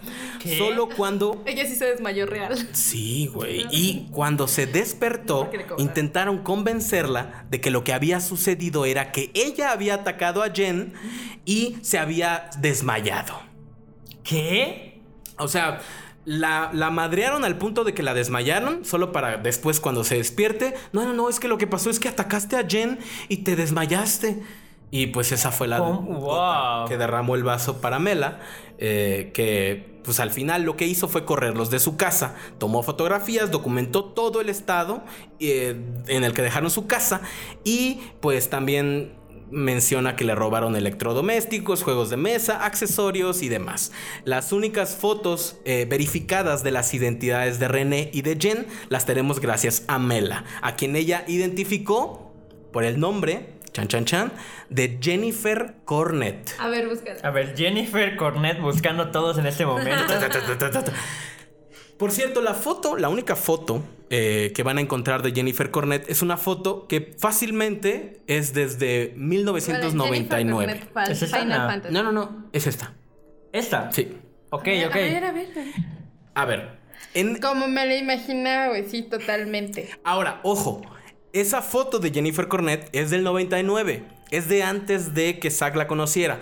Todos mencionan... Cuando se bañaba. Exacto. Claro. Todos mencionan que esa es Jen en su estado más, ¿sabes? Bello. Más Estable. bello. No. Eh, eh, actualmente la mencionan como tres veces más obesa, sucia y llena de O sea, granos. y tres, así, ¿no? tres veces más obesa, sucia y llena. No, no es ninguna de ellas. Literalmente solo hay. Y la foto que me mostraste tú de la persona en bata, esa es René. Ok. Que mencionan que se sigue viendo igual hasta el sol de hoy. Gorda y fea, Sucia pero. y llena de granos. A ver, a ver, Y esas René, dos güey. fotos son las únicas fotos verificadas que tenemos de ella. ¿Ese es René? Sí. ¿Qué tal? ¿Qué onda, no? Pese a que la comunidad del fandom de Final Fantasy, los chaneros de 4chan y los curiosos estábamos consumiendo los testimonios y las evidencias con hambrienta velocidad, con el pasar de los años el hype se fue cayendo. Dejaron de salir nuevos testimonios y la historia parecía que llegaba a su fin. Pero ustedes ya están viendo que el episodio le falta todavía. Y es El regreso de Jen. y es porque no hemos vislumbrado más que la punta del iceberg que representan las actividades del culto de los Soul Bonders y las de la misma Jennifer. Y como no tengo vida y me encanta pasármela leyendo foros y blogs viejísimos para extraerles información, saltemos al lejano año del 2008, año en el cual otro capítulo de los Soul Bonders sería revelado. Por favor, acompáñenme, demos un breve vistazo a la saga de Sara, un pequeño spin-off del universo de los lunáticos Soul Bonders. ¡Chachachan! Tiene spin-off esta madre, chicos. En 2008 se posteó en el sitio web Housemate Horror, un sitio web dedicado a contar historias horribles pero graciosas de malos roomies. Se abrió un hilo que pasaría a la historia y nos dejaría ver las ramificaciones de esta historia. Era el hilo de un anónimo que compartía su experiencia bajo el seudónimo de Pete. Pete nos cuenta que vivía en una casa con varias personas. Matt el dueño y otros cuatro sujetos. Matt había heredado una gran y bonita casa, pero se sentía solo, por lo cual rentó los cuartos y los rentó a un precio que era muy muy bueno para el tamaño y calidad de la casa, ¿no? Pero la pega era que Matt era muy estricto con quien le rentaba, ¿no? Eh, todos tenían que ser profesionistas, nada de meseros o estudiantes ni, ni trabajadores informales todos mayores de 25 años, nada de niños o mascotas y todos los roomies debían estar de acuerdo con la persona, ¿no? En total eran seis, Matt, un maestro de secundaria, Pete, manager de tienda departamental, y los demás eran dos ingenieros, un abogado y una veterinaria. O sea, gente que podemos creer que está en el mundo real, con trabajos Sí, reales. sí, gente saludable, sana, que No funcional. entendemos porque está con roomies, ¿no? ¿Y, por qué están contando esta historia, Ah, no? claro. Cuando la veterinaria se casó y se mudó, comenzó el proceso de buscar un reemplazo. Recibieron 500 solicitudes de las cuales se quedaron con unas 150, solo quitando los que no cumplían con los requerimientos previos. Hacer un chequeo de la información eliminó a otros tantos, quedando en 50. De los 50, por entrevistas, quedaron 17. Y de las entrevistas presenciales salieron 5, los cuales fueron juzgados por todos los roomies y finalmente se decidió que una chica llamada Sara sería la que viviría con ellos. Y de nuevo aquí, Pete nos menciona que ese fue el peor error que pudieron haber cometido. Cha, cha, cha. ¿Qué onda con esto? ¿Por qué? ¿Por qué? It's getting, amigos? it's getting worse than worse, bro. Así se va a poner. Bueno. Por una parte me gustaría decir, me gustaría tener los ovarios de Sara para hacer, digo, de Jennifer para hacer todo eso, pero por otro lado, güey, está loca, o sea, ¿De tiene- Jennifer? ¿Por qué quieres hacerle eso? No, no, porque Sara es Jennifer. Oh. ¿No te das cuenta? Chachón. O sea, perdón. el Saquen sus teorías, saquen sus teorías. ¿Qué? O sea, wow. O sea, yo digo que Sara es Jennifer. O sea, ¿te das cuenta? Yo no les voy a decir absolutamente nada, chicos. Saquen sus conclusiones porque yo esto me lo guardo para el, para el final. Sara llenaba el perfil. Era programadora de una empresa de computación de la ciudad. Tenía 27 años, tenía un novio que vivía en el estado, hablaba educadamente, era cuidadosa, callada, limpia. Era un match perfecto para la casa. Entonces no era Jennifer. No, ¿cómo, cómo engañaste No, eso? no no? era. Me equivoqué. ¿no es ¿Quién era? A ver. La realidad luego descubrirían era otra. Todo, hasta su nombre, resultó ser mentira. No, no, no, no. Sara llegó en un taxi con su equipaje en mano, lo cual era raro porque todavía tenía pegado stickers de avión, pero ella dijo que era porque había ido a visitar a sus padres antes de mudarse. Los días siguientes llegó una compañía de mudanzas para traer sus cosas. Dijo que se iba a tomar unos días libres del trabajo para desempacar y todos los roomies fue como, ah, está bien, te ayudamos, no sé qué.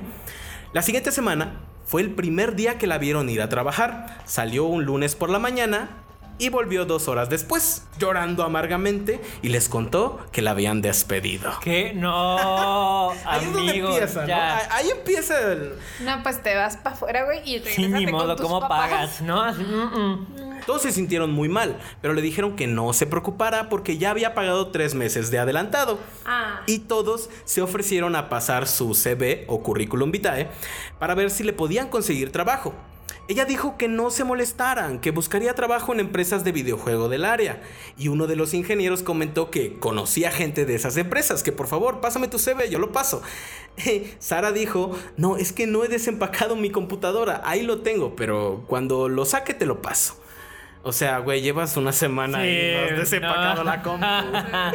y tú, programador, ¿por qué le crees? Ah, ¿Por qué le Esa crees? gente es muy polite, ¿eh? Es muy polite. La verdad es que ah, si algo vamos a ver en, en la saga de Sara es que los roomies son un amor, güey. Son unos roomies demasiado buenos para este Oh, mundo. por.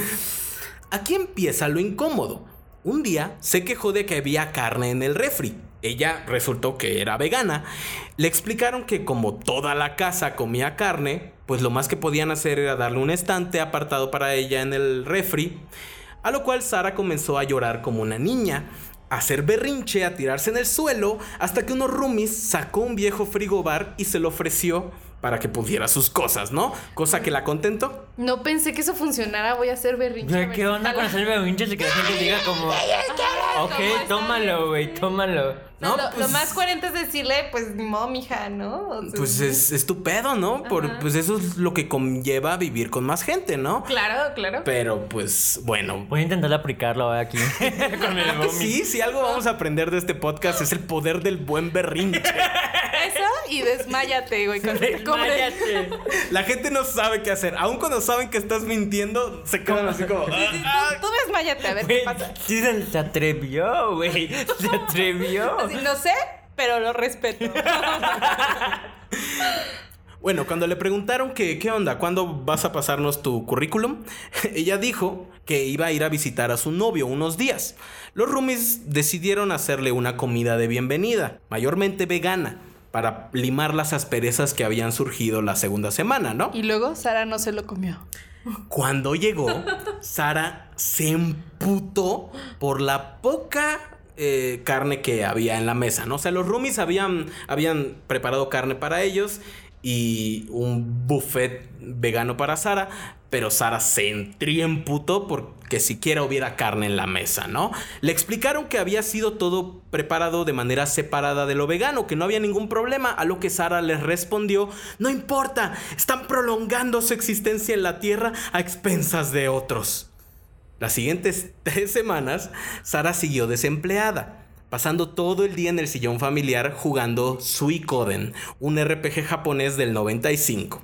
Cuando se le preguntó por qué jugaba solo ese juego todo el día, ella les explicó que estaba vinculada a uno de los personajes del juego. Ya fue, ya fue, amigos, ya fue. Explicó que creía que era la reencarnación humana del alma del personaje de Sasori. El segundo mes, Sara seguía sin trabajo, ni deseos de conseguir uno. En algún punto, parte a dirección a Reino Unido, a hacer un viaje, ¿no? Todos estaban así como de, güey, está desempleada, ¿cómo está viajando a Inglaterra, no? Pues, no preguntes. Güey, yo le hubiera regresado su dinero y lo hubiera sacado, o sea. Güey, ¿qué onda con esta gente? Porque no, muy yo, o sea, polite, muy en el polite. momento que te dicen, yo creo que este, que soy la encarnación de Pikachu, tú dices, ok, eh, vete, ¿no? Yo de verdad creo, o sea, creo de verdad que la gente, pues era como, ah, pues sí es rara, ¿no? Pero, pues, ¿sabes? O sea, como que de verdad no es algo que te levante alarmas, la neta, güey. Claro que sí. No güey. sé, yo siento que no, güey. ¿Por qué no, mordo? ¿Por qué no? O sea, yo siento que hay cosas que de verdad sí levantan alarmas muy culeras, pero pues que te digan como, no, pues estoy vinculada con este personaje, pues es como, ah, bueno, está bien, qué rara, ¿no? Yo Pero solo pues, sé que Sara no hubiera sobrevivido en México. O sea, el bullying. Sí, no, es que es eso, es como. No sé, yo creo que si alguien me Bueno, dice igual eso, sí. le hago bullying, güey, en el momento. Pikachu. Te- o sea, se lo, se lo quito a bullying, la neta. A verga. Yo juego Animal Crossing, pero no me creo la perrita. No me creo, no me creo la perrita. Esa. No sé cómo se llama. Canelita. Ah, Canelita. Canelita, perdón. Ajá, sigamos a ver qué pedo con Sara y tu Docker. Bueno, eh, Pete la llevó al aeropuerto y 24 horas después Sara fue deportada, regresó llorando y le explicó a nuestro anónimo que la retuvieron en el aeropuerto por atacar a un oficial por revisar su computadora y que su estado empeoró porque le quitaron su bolsa en la que traía sus medicinas para sus enfermedades mentales. Oh, Cuatro kilos de coca. A lo que Pete fue como de, ah, eso tiene mucho sentido ahora. Oh, cuidado, cuidado. Enfermedades Eso hubiera sido muy bueno saberlo en la entrevista. Y esto no es un ataque a la gente con enfermedades mentales, esto es un ataque a Sara en específico. Sara, sí, sí, no, Directamente, o sea, directamente. La verdad es que es muy responsable que tomen sus Sí, medicamentos. medíquense amigos. Yo lo he hecho. Yo lo hago todos los días, Sí. me tomo una pastilla de fluoxetina para depresión, no está mal. Es lo mejor que pueden hacer. Vayan al psiquiatra. Por favor. Sobre todo si están escuchando esto. Sara. Sobre todo si creen que su alma está conectada a algo, güey. A así. Pikachu, a Canelita. No, basta, así, medícate. Sara anunció a los roomies que recibiría visitas. Aún ante las quejas de todos, la visita llegó sin avisar de Reino Unido. Resulta que era la persona a la que Sara había querido ir a ver.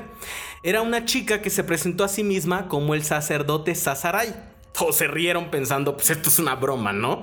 Pero no, la chica y Sara se ofendieron mucho por las bromas.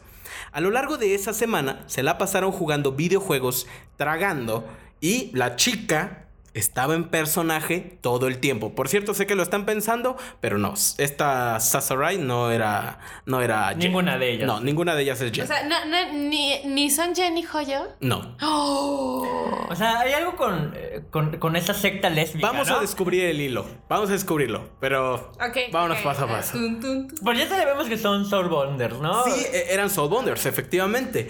El anónimo aprendió que era miembro de una especie de culto de gente que se vincula con las almas de personajes de videojuegos y que había más como ellas. Por cierto, este post, eh, toda esta información se está contando a través de posts que se hicieron en este foro. Y tienen un tono muy distinto a las narraciones de Zack, porque por un lado Zack está narrando cómo él sobrevivió de una siendo víctima de este culto, pero estos roomies solo están hablando de, güey, un día se mudó una loca. Nos tocó. Así, güey, neta. Y las cosas que vivimos, güey. Entonces, los tonos de las dos historias son muy distintos. Claro, claro. Luego de un altercado violento durante un barbecue en honor al cumpleaños del casero, los tipos pusieron fecha para ver qué pasaría con ella durante su, durante su tercer y último mes pagado. O sea, literalmente hicieron un barbecue y las dos morras armaron pancartas y comenzaron a armar una manifestación de dos personas durante el cumpleaños del casero. Por la carne. Por la carne. Claro. Y eso fue como la gota que derramó el vaso y fue como de vamos a hacer una reunión y vamos a hablar de qué pasa con Sara porque este mes que entra es su último mes pagado y pues yo creo que ya valió madres, ¿no? A la reunión llegaron los seis tipos y las dos chicas. Ahí Sara actuó como si estuviera traumatizada. Dicen que temblaba y que no hablaba y era Sásara y el que tenía que traducirle las cosas, ¿no? Al final, cuando se animó a hablar, comenzó diciendo, lo siento mucho por todo. Solo quiero que entiendan de dónde viene mi comportamiento. Mucha gente no lo entiende, pero es que tengo un intelecto muy alto. Oh, no. O sea, ella estaba convencida de que la gente no la entendía porque su IQ era el de un genio. Y a Ahora genios- resulta que todos los miembros de Mensa son psicóticos. ¿no? Sí, O sea, no, no, no. Es que me encanta cuando les hacen creer cosas así, ¿no? Como, güey, tú eres especial. Ajá, o sea, es que no encajas en la sociedad porque eres demasiado avanzado para ella. No, güey, o sea, la gente inteligente sabe vivir en las sociedades, güey. ¿Sabes cuál es mejor- el mejor ejemplo? Great American. No, como Make America. Make American Great Again. Claro, ¿no? O sea, claro. Sí. Sí, sí, es. Es como, güey, no. Ahí comenzó a explicar cómo sus padres eran horribles y no aceptaban que su hija era un personaje de videojuegos. La desheredaron luego de cambiarse el nombre y los niños de la escuela siempre la molestaron por estar bien putas locas, ¿no? Por, con razones.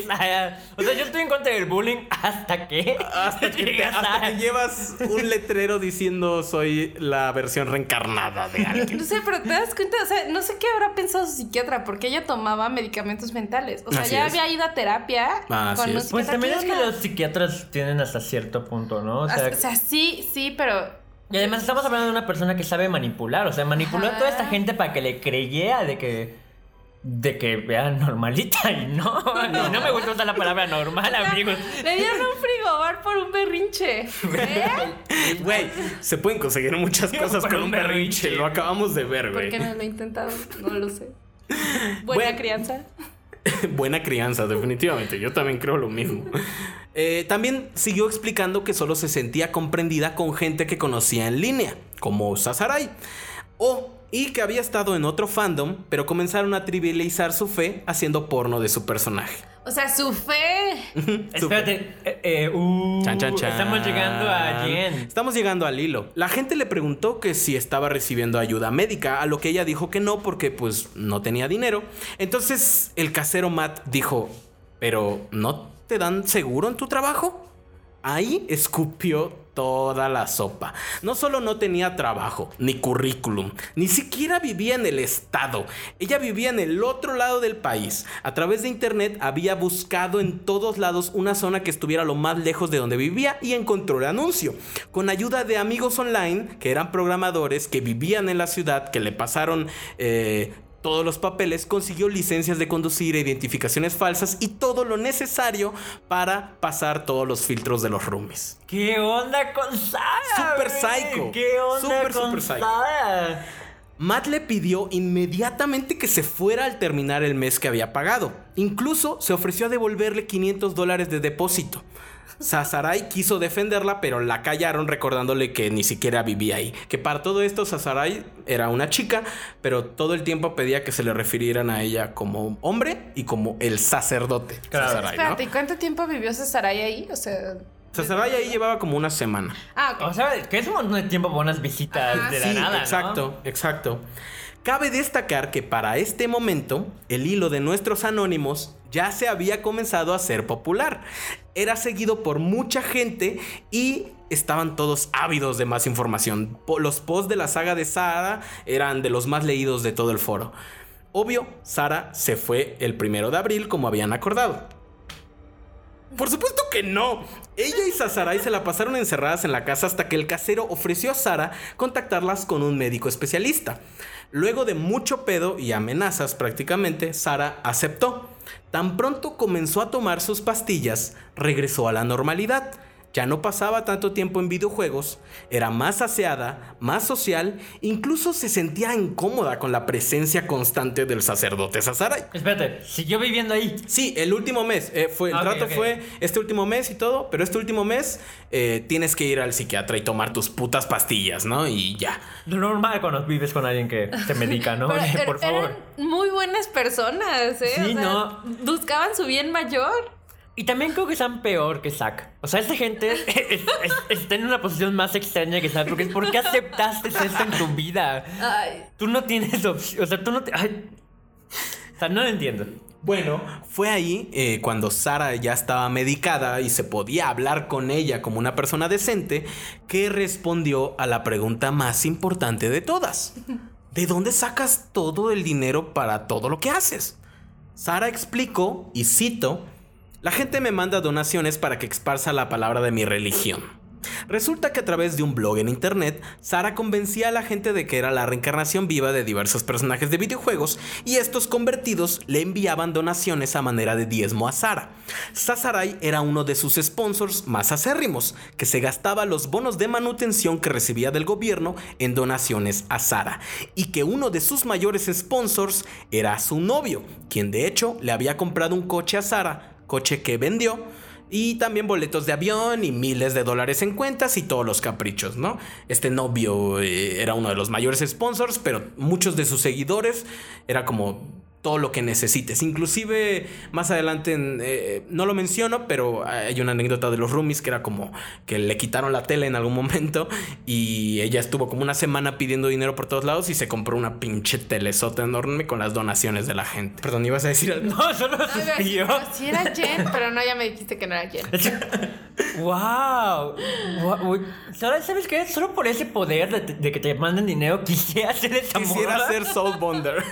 Oh, por Güey, sí soy canelita, te lo juro, mándame dinero. Ahora tú di que eres canelita.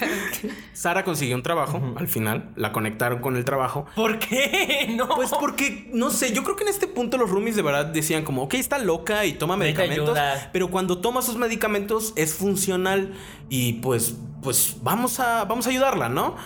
Repito, los roomies eran buenas personas, pero también un poco ilusos. ¿Qué? Güey. La primera semana en el trabajo fue de hecho buena. Pero el viernes por la tarde, terminando su primera semana, se fue al aeropuerto a visitar a su novio. Todos se quedaron así como, ah, tal vez viajar por placer en tu primera semana de contratación no es lo mejor, pero bueno, ¿no?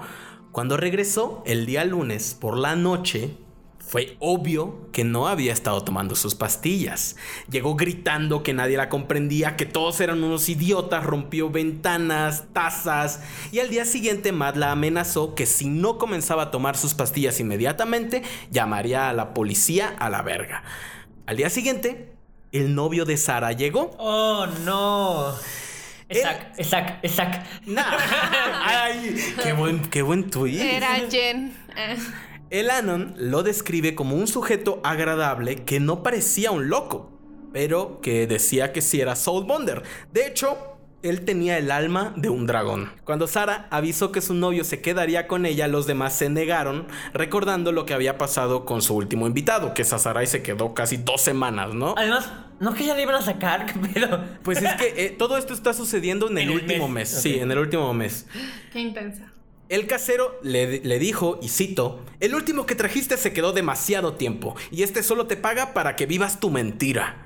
Eso encendió al dragón que vivía en su novio, que comenzó a llamarlos racistas, de que ellos tenían la culpa de que Sara estuviera tan mal, que esas pastillas que la obligaban a tomarla le mataban la creatividad. Cuando le preguntaron cómo creer que eres un personaje de videojuegos calificaba como una raza, el novio se fue muy emputado, ¿no? Pues sí, Les dijo ¿no? racista. racista. Por no creerme que soy un dragoncito. Que soy un Ah, videojuego. no serías pesistas, amigo. Sí, pero, o sea, mira, entre todo es como. mm, Mm, ¿Sí fuiste a la universidad? no. Perdón, la Ah. gente con estudios también puede entrar en cultos. Así Sí, sí, así es. Faltaba Como- una semana. Como los boomies, las parece. No, eran pura profesionista. Indirectamente, directamente entraron a... Faltaba una semana para la partida de Sara. Matt llegó un día y le preguntó que cuándo se iba. Y ella le dijo que no lo iba a hacer porque no le habían dado suficiente tiempo para irse. un mes, Sara. Oh. Cuando Un le mes. dijeron que le habían dado un mes, ella dijo que no había sido por escrito, así que no contaba. Y que si querían sacarla, debían forzarla a desalojar. A partir de aquí entramos en una triste e intrincada historia que consiste en Sara usando todas las artimañas del libro de perra psicópata para alargar su salida lo más posible.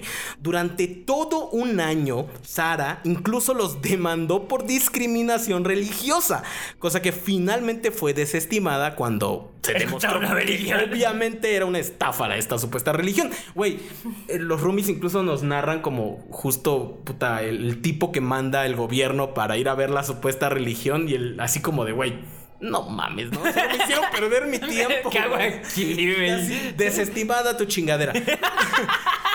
Pero Desestimada tu tu chingadera. Yo creo que hasta la religión de Bob Esponja tenía más rituales, ¿no? más, más sentido y más No, güey, la de Maradona ahí, la, la abrazo. Eso no les impedía hacer rituales, claro Ah, sí, que sí. no. Oh. En los posts de Pete, él nos cuenta cómo en una ocasión más de una docena de Soulbonders aparecieron en su casa para una ceremonia. Oh, batallas mágicas. No, mejor, güey. No, no. Ver, Oscurecieron con mantas la sala y usando las reliquias de la familia de Matt formaron un altar del que de, así todas las antigüedades que tenía y todo las, las acomodaron para armar un altar del que descendió Sara vestida con un vestido blanco entre música proveniente de la consola de videojuegos en el fondo. Los roomies miraron todo desde la cocina pitorreándose de risa y comiendo pizza Yo, yo- yo también, güey. no, y sobre todo, sobre todo porque en ese momento ya era una guerra declarada. O sea, ya ellos se tiraban caca y, y Sara les tiraba caca y estaban en un pedo legal. Entonces les valía verga y ella armó su, su, su... O sea, leerlo de verdad es que es una cagada de risa porque pues estos güeyes se están cagando de risa mientras Sara hacía todo su ritual, ¿no? Eh... Los roomies lo miraban desde la cocina cagándose de risa y veían como una chica llamada Betty era iniciada en su vinculación. Ay, no. No, ¿sabes qué es lo más, tri- más triste? Zack no cuenta que lo hayan iniciado. No, O sea, deseamos ver era- la iniciación. Él era un esclavo gratuito. Es que ya era el culto, pero ya más perfeccionado. Ya Ya, ya, se veía bonito, ¿no? Ok, o sea, Zack era primigenio. Ajá. Sí, es el, es el prototipo. Exacto, fue, fue el sectario prototipo. Era la prueba de campo a ver si jalaba, ¿no? Y jaló, güey. Jaló. Y jaló. Jaló, jaló, pero al grado que tenemos sagas de los Southbonders. Betty fue iniciada en la vinculación del alma de un personaje del RPG. Entonces, todos los roomies comenzaron a cagarse de risa al mismo tiempo y Sara les gritó que eran unos nazis racistas. Ay, nació así. Esto es la Sara Saga, amigos. Lo que les narré es un resumen de los 11 posts escritos que detallaron la llegada de Sara y la batalla legal en detalle contada por los sujetos que la vivieron. Mientras se estaba posteando la saga de Sara, incluso los moderadores del sitio web comenzaron a hacer aclaraciones sobre la historia y cómo ellos no conocían, no darían información de los usuarios que posteaban y que tampoco metían las manos al fuego por la veracidad de nada de eso, ¿no? Por supuesto, la gente, conforme se armó la popularidad de la saga de Sara, empezaron a pedir pruebas, ¿no? Cosa que los autores se negaron a dar en todo momento. En cuanto a ellos respectaba, podían o creer su palabra o dudar, pero ellos no iban a dar ningún tipo de información de contacto ni información personal, ¿no? Cosa que es entendible porque, güey, si estuviste en una batalla legal por un año con esta perra psicópata, no quieres darle más motivos para que te demande. La historia llegó al foro de Something Awful, el foro que nos ha dado miles de cosas bellas al internet, como Slenderman y varios memes de ahí. Un usuario llamado Jäger Honda reconoció a Sara. No. Cito. Oigan, no he leído la historia, pero les juro que me suena a una chica con la que salí en la high school. Me contaba que ella tenía el alma de un personaje, el personaje de Aeris de Final Fantasy. ¡Era Aeris! Y que su ah. novia era Sephiroth, ¿no? Entonces, así es, chicos. Sara resultó ser Aeris, la chica que dejó a Jen peleándose en la saga de Final Fantasy. ¿Te das cuenta de que Ángel no era el super yo de Jen? No, eh, por, eso le dolió tanto que la dejaran. Por eso le dolió. La superó. La superó, sí. Bueno, no lo sé, lo veremos después. A ver, a ver. Al día siguiente, Jäger Honde posteó: Estoy seguro, chicos, ya lo tengo resuelto. Déjenme presentarles a Catherine Rain. No. Resulta que Jäger Hunde había tenido a Catherine en una clase de lectura en la high school aún la tenían de DeviantArt, Flickr y otras redes, así que subió todas las fotografías de Catherine, las que a primera vista son las de una chica que hace cosplay, pero que luego empiezas a ver sus fotos en iglesias con vestidos blancos y con gente disfrazada. Así que, aunque la gente aún podía dudar de los detalles de la saga de Sara, la identidad de Catherine Rain quedó comprobada cuando Jäger Honda subió los resultados de buscar los registros de la corte de su ciudad natal en los que encontró el cambio de nombre de Catherine, cuyo nombre real era Greta. O sea, era ella. Eh, eh, lo que les quiero decir era básicamente que Alguien puede dudar de los detalles de la saga de Sara, pero de lo que no se puede dudar era de que Sara existió y de que si estaba batshit loony, claro, si tiene fotos. una, una Soul Bounder. Si existiera una Soul Bounder, sí dirigía un culto y encontraron todo. Ahí el mierdero siguió apareciendo. Encontraron links a su sitio web en los que promocionaba la magia de vinculación de almas. Alguien subió incluso panfletos entregados físicamente en convenciones que redirigían a sitios web de magia de runas, todos bajo el nombre de Catherine Rain. ¿Qué onda con la gente que cree en la magia de runas? Eso es interesante. Ella en su página web habla directamente de soul bonding, pero lo de las páginas de runas era como magia wicca o algo así. Entonces ella reclutaba en dos frentes. Se iba a convenciones de magia y, y te lo vendía. Entonces tú entrabas diciendo como, ah, pues voy a hacer magia natural, wicca o algo así. Y terminabas metida en una puta secta friki rara, ¿no? Verga, güey. O sea, esta mujer, mis respetos por haber vuelto más loco a algo que ya estaba loco, ¿no? O sea, yo no lo vi venir. Debería darnos una, una conferencia de ventas. Güey, sí, ¿no? Cómo armar tu propio culto por Catherine Rain. Dos días después, en, los, en el mismo post de Something Awful, Jaeger Hunde posteó. Chicos, ha llegado a mi conocimiento que la protagonista de la saga de Sara ya sabe de nuestro hilo. Todos digan hola. Sara ya estaba enterada de oh, lo que estaba pasando. La Rosa de Guadalupe. ¿Qué onda? Aquí comenzó el control de daños. El autor de la saga de Sara contactó a Zack, el dueño de la página de contar los hechos de la casa de Final Fantasy, y lo convenció de postear una aclaración de que Catherine Rain no era Aeris de, su historia, ni estaban relacionados, porque la gente ya estaba haciendo la conexión, ¿no? Como, güey, esta morra es Aeris de esta, todo está conectado. Y los autores de la saga fueron como, oye, ¿puedes postear que eh, no son la misma persona, por favor? Lo cual lo hicieron. Obviamente los tipos de Something Awful se emputaron porque era como, güey, esto es obvio control de daños. Los autores de la saga de Sara seguramente están recibiendo muchas amenazas y solo quieren eliminar todo, cosa que hicieron. Eh, la saga de Sara fue borrada para nunca ser continuada, así que nunca supimos cómo terminó la batalla legal ni la partida de Sara. O sea, pero Zack sí accedió a decir que no Sí, era la Zack posteó, chicos, ha llegado a mi conocimiento que esta persona no es Aerys de bla bla Ah. bla y así. Bueno, y después de que todo este mierdero se desatara, los usuarios de Something Awful continuaron publicando eh, evidencias. Y encima, luego de que los posts fueron borrados, Zack unió los puntos y publicó lo siguiente. Bueno, ¿quién lo diría? Cuando encontramos a Catherine Rain, las cosas se salieron de control. Amenazaron al autor de la saga de Sara hasta que hizo control de daños y borró la historia.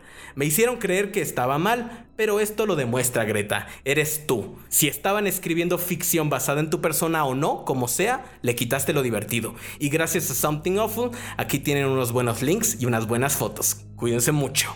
Oficialmente, Zack reconocía a, a Greta como Iris de Final Fantasy. O sea, como la con la, a la que le daban Así es. afrodisíacos. Así es. Wow. Y eh, publicó todo lo que habían dado. Así que ahorita si ustedes entran a, a hojo.org o demonsushi.com pueden encontrar links que los van a llevar a, a toda esta información, ¿no? De esta manera, quedó perfectamente demostrado que Greta, ahora Catherine, quien decía ser Aerys, estuvo como aprendiz de Jen en su culto por muchos años. Incluso vio la llegada de Zack. Era ella con quien Jen quería que Zack tuviera relaciones. Ella fue la que se fue violentamente abandonando a Jen. Ella fundó su propio culto, ahora basado en el videojuego de Suicuden. Y ella se estaba anunciando y reclutando seguidores de manera masiva. Y Aquí acaba nuestra larguísima historia, ¿no? Pues no, amigos, porque esta historia, recordemos, va de Jennifer Cornett, la maestra de Sara. ¿Qué fue de ella? Pues lo que sabemos es que los líderes de culto nunca se rinden, solo se mueven del lugar, cambian las reglas, pero no el juego, mutan y se van a nuevos horizontes. Hannibal es una serie americana de thriller horror de la NBC. Está basada en las novelas de Hannibal Lecter. La estelariza Matt Mikkelsen. Los fanáticos de este fandom se llaman Fannibals. Y desde 2013 hasta 2015, el blog más popular de contenido Fannibal fue una página llamada Turtle Crime. Esta página tiene el nombre de Turtle Crime porque es el nombre de la página que tiene uno de los personajes de la serie. Eh, esta página fue incluso avalada, recomendada y retuiteada múltiples veces en las cuentas oficiales de la serie, de los actores y de los showrunners.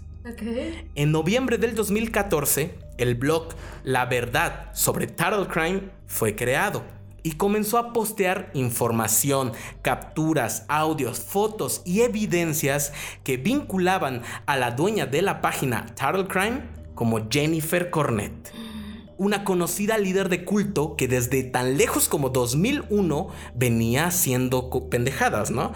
Cuyas andanzas ya estaban previamente archivadas y analizadas. El comportamiento y las evidencias concordaban con Jennifer Cornett, la cual había reiniciado su culto en el fandom de Fannibal.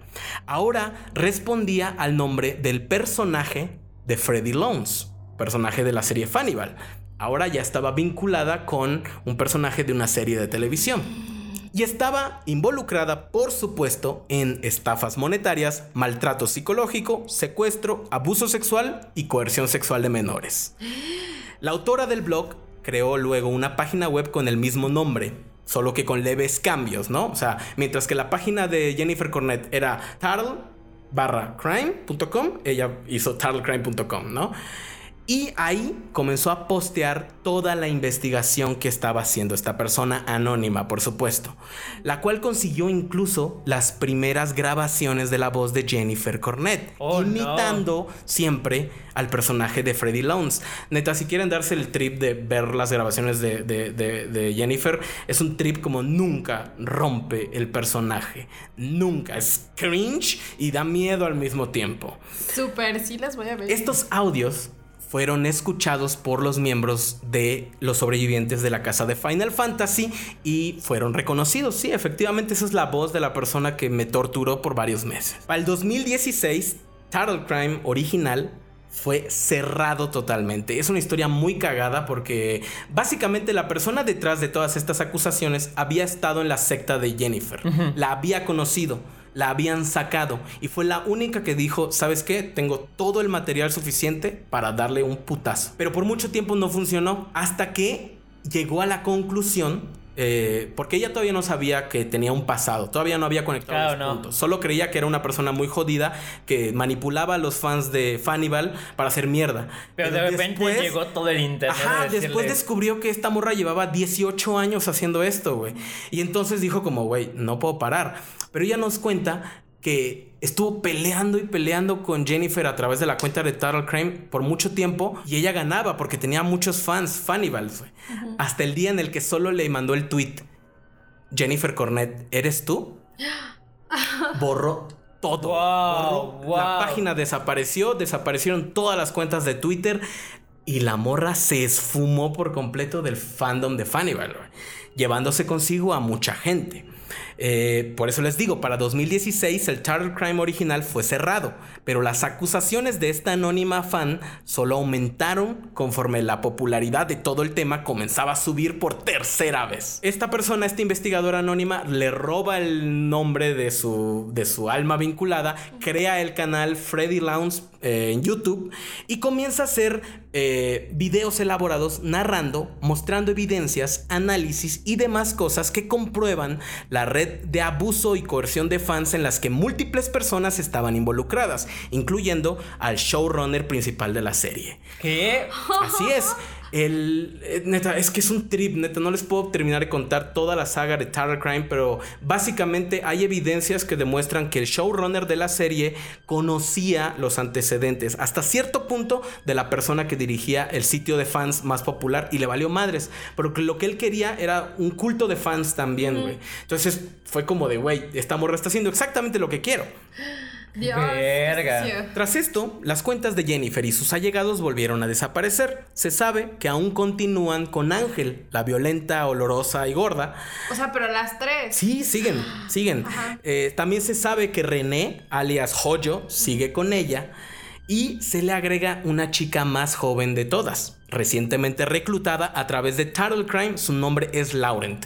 La historia rápida de Laurent es la investigadora que, revela toda esta tercera red, eh, lo hace porque ella conoce a Lauren desde, desde inicios de la historia. La conoce como una amiga. Ella y Lauren entraron al punto juntos. Ella se salió, pero Lauren se quedó. Y pues cuando salió la bomba y desaparecieron, Lauren desapareció junto con Jennifer. Entonces la autora de, estas investigaciones siempre se ha sentido con una responsabilidad, ¿no? De, de proteger. Porque la metió. Así es. La anónima investigadora a cargo de todo esto ha declarado que considera a Laurent una víctima de Jennifer, cree que está siendo activamente víctima de abuso y que su vida, de hecho, sí corre peligro, por lo cual no dejará de descansar hasta que se asegure de que Laurent ya no está en peligro y que Jennifer Cornett sea detenida de una vez por todas. Recientemente, Freddy, como la llamaremos a partir de ahora, a esta investigadora, ha estado muy activa subiendo podcasts larguísimos explicando y resumiendo en inglés lo que ya son años de investigación sobre Jennifer Cornett y los Fannibals, para poder presentar la historia a los nuevos escuchas pues como ya mencioné, mucha de esta información no es fácil de conseguir. Sale de revisar blogs muy viejos, poco conocidos y muchas veces con links que no llevan ya a ningún lado. No es algo que googleas y te sale la historia contadita y bien explicada. Y Freddy ha venido a echar luz a lo que ya son más de 18 años documentados de convertir fanáticos de videojuegos o de series de televisión en auténticos sectarios, de los que hasta Jim Jones estaría orgulloso. ¡Wow! o sea, güey. Aún ahorita, 2020, Jennifer Cornett sigue libre, su culto es más grande que nunca y tenemos más evidencias que nunca, pero pues no la han podido atrapar. Literalmente no sabemos dónde, ¿dónde está. Exacto, ese es el problema. No lo sabemos, güey. Y la autora de Turtle Crime comienza la investigación más dura después de que se le acerca la mamá de Lauren diciéndole como, güey, no sé dónde está mi hija, güey. Este, se fue con una morra llamada Freddy. Y fue como de señora, sí sabía que esta señora no se llama Freddy, se llama Jennifer, y de hecho, ¿sabe? Y fue como de, güey, ¿qué hacemos, no? Entonces, Hasta ahorita, Freddy, la investigadora, ha estado como llevando su lucha personal en su canal, haciendo podcast, subiendo toda la información, todo lo que tiene, porque ella es la primera y única persona que estuvo en el culto, que tiene capturas, que tiene audios, que tiene un chingo de historia que contar.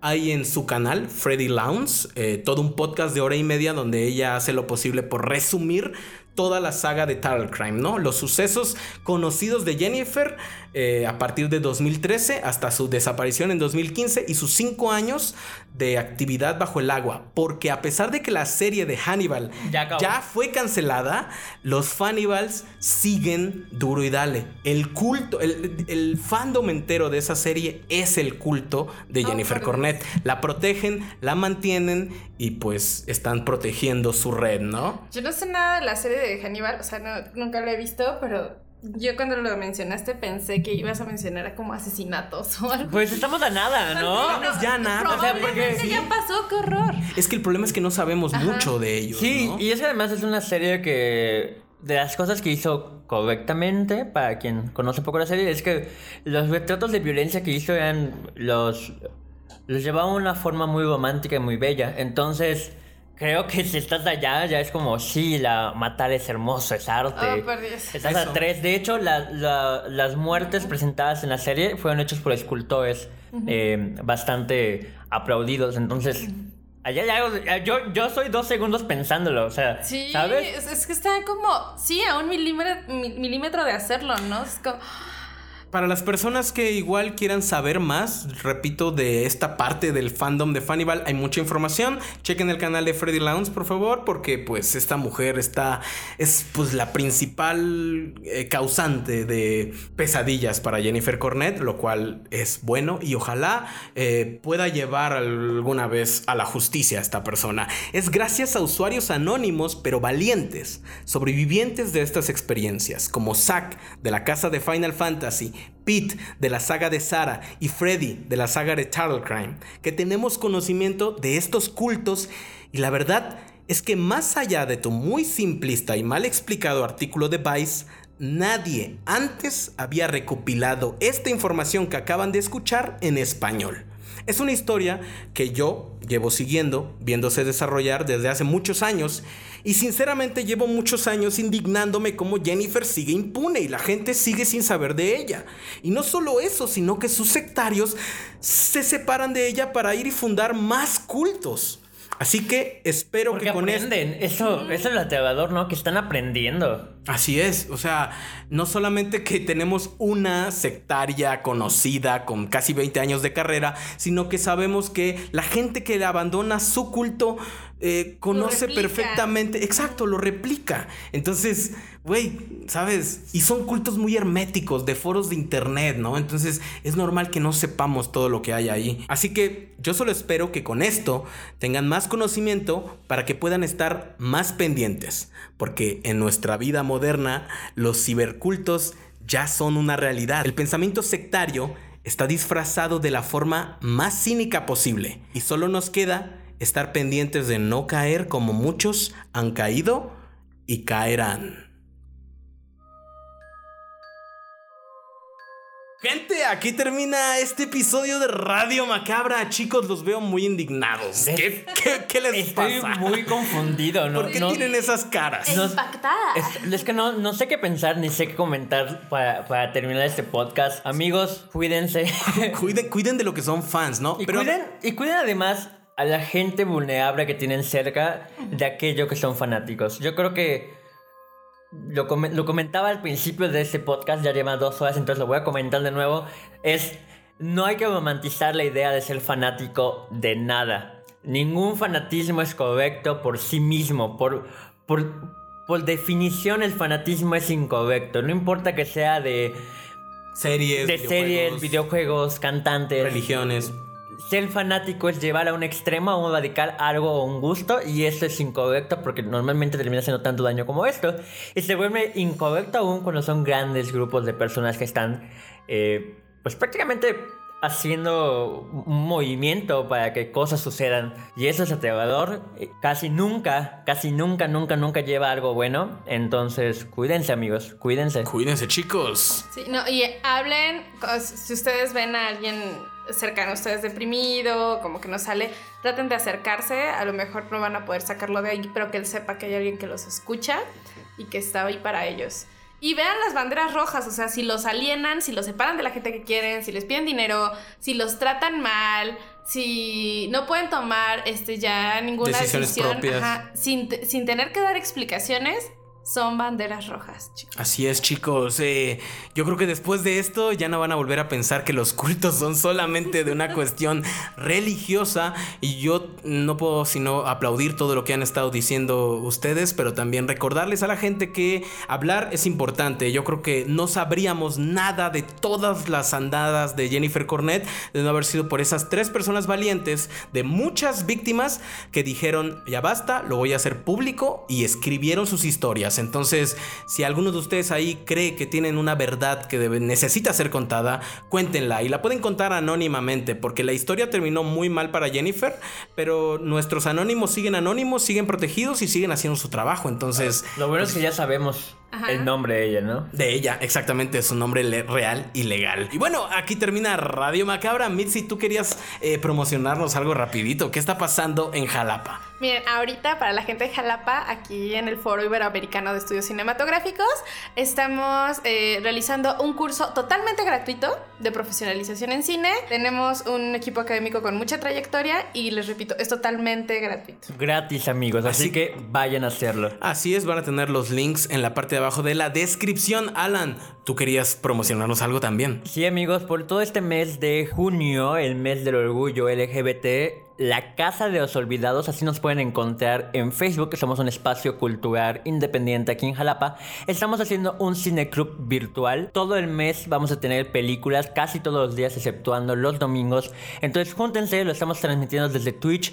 Eh, luego hacemos una plática bien interesante. Los que hayan invitar a ello, ojalá lo hagan pronto métanse. Bye. Y bueno, gente, yo no puedo más que agradecerles a mis invitados, Mitzi. Muchas gracias por haber venido a esta tu casa, Radio Macabra. A ustedes, a ustedes. Espero estar próximamente aquí otra vez. Y Alan, eh, bueno, pues, ¿qué te pareció el podcast? Capítulo 11. Capitulazo, ¿no? Capítulo 11. Otra vez pasado de las dos horas, ¿cómo ves? Cada vez se vuelven más interesantes esos temas. Este, no voy a dormir bien hoy. Gente, recuerden escucharnos en Spotify, iBox, Spreaker Radio, Anchor Podcast y por supuesto en YouTube. Pueden dejarnos los comentarios de los temas que les gustaría que tratemos en la siguiente semana. Recuerden que este podcast vive por ustedes. Muchas gracias por habernos sintonizado. Yo soy Murdoch y aquí termina Radio Macabra.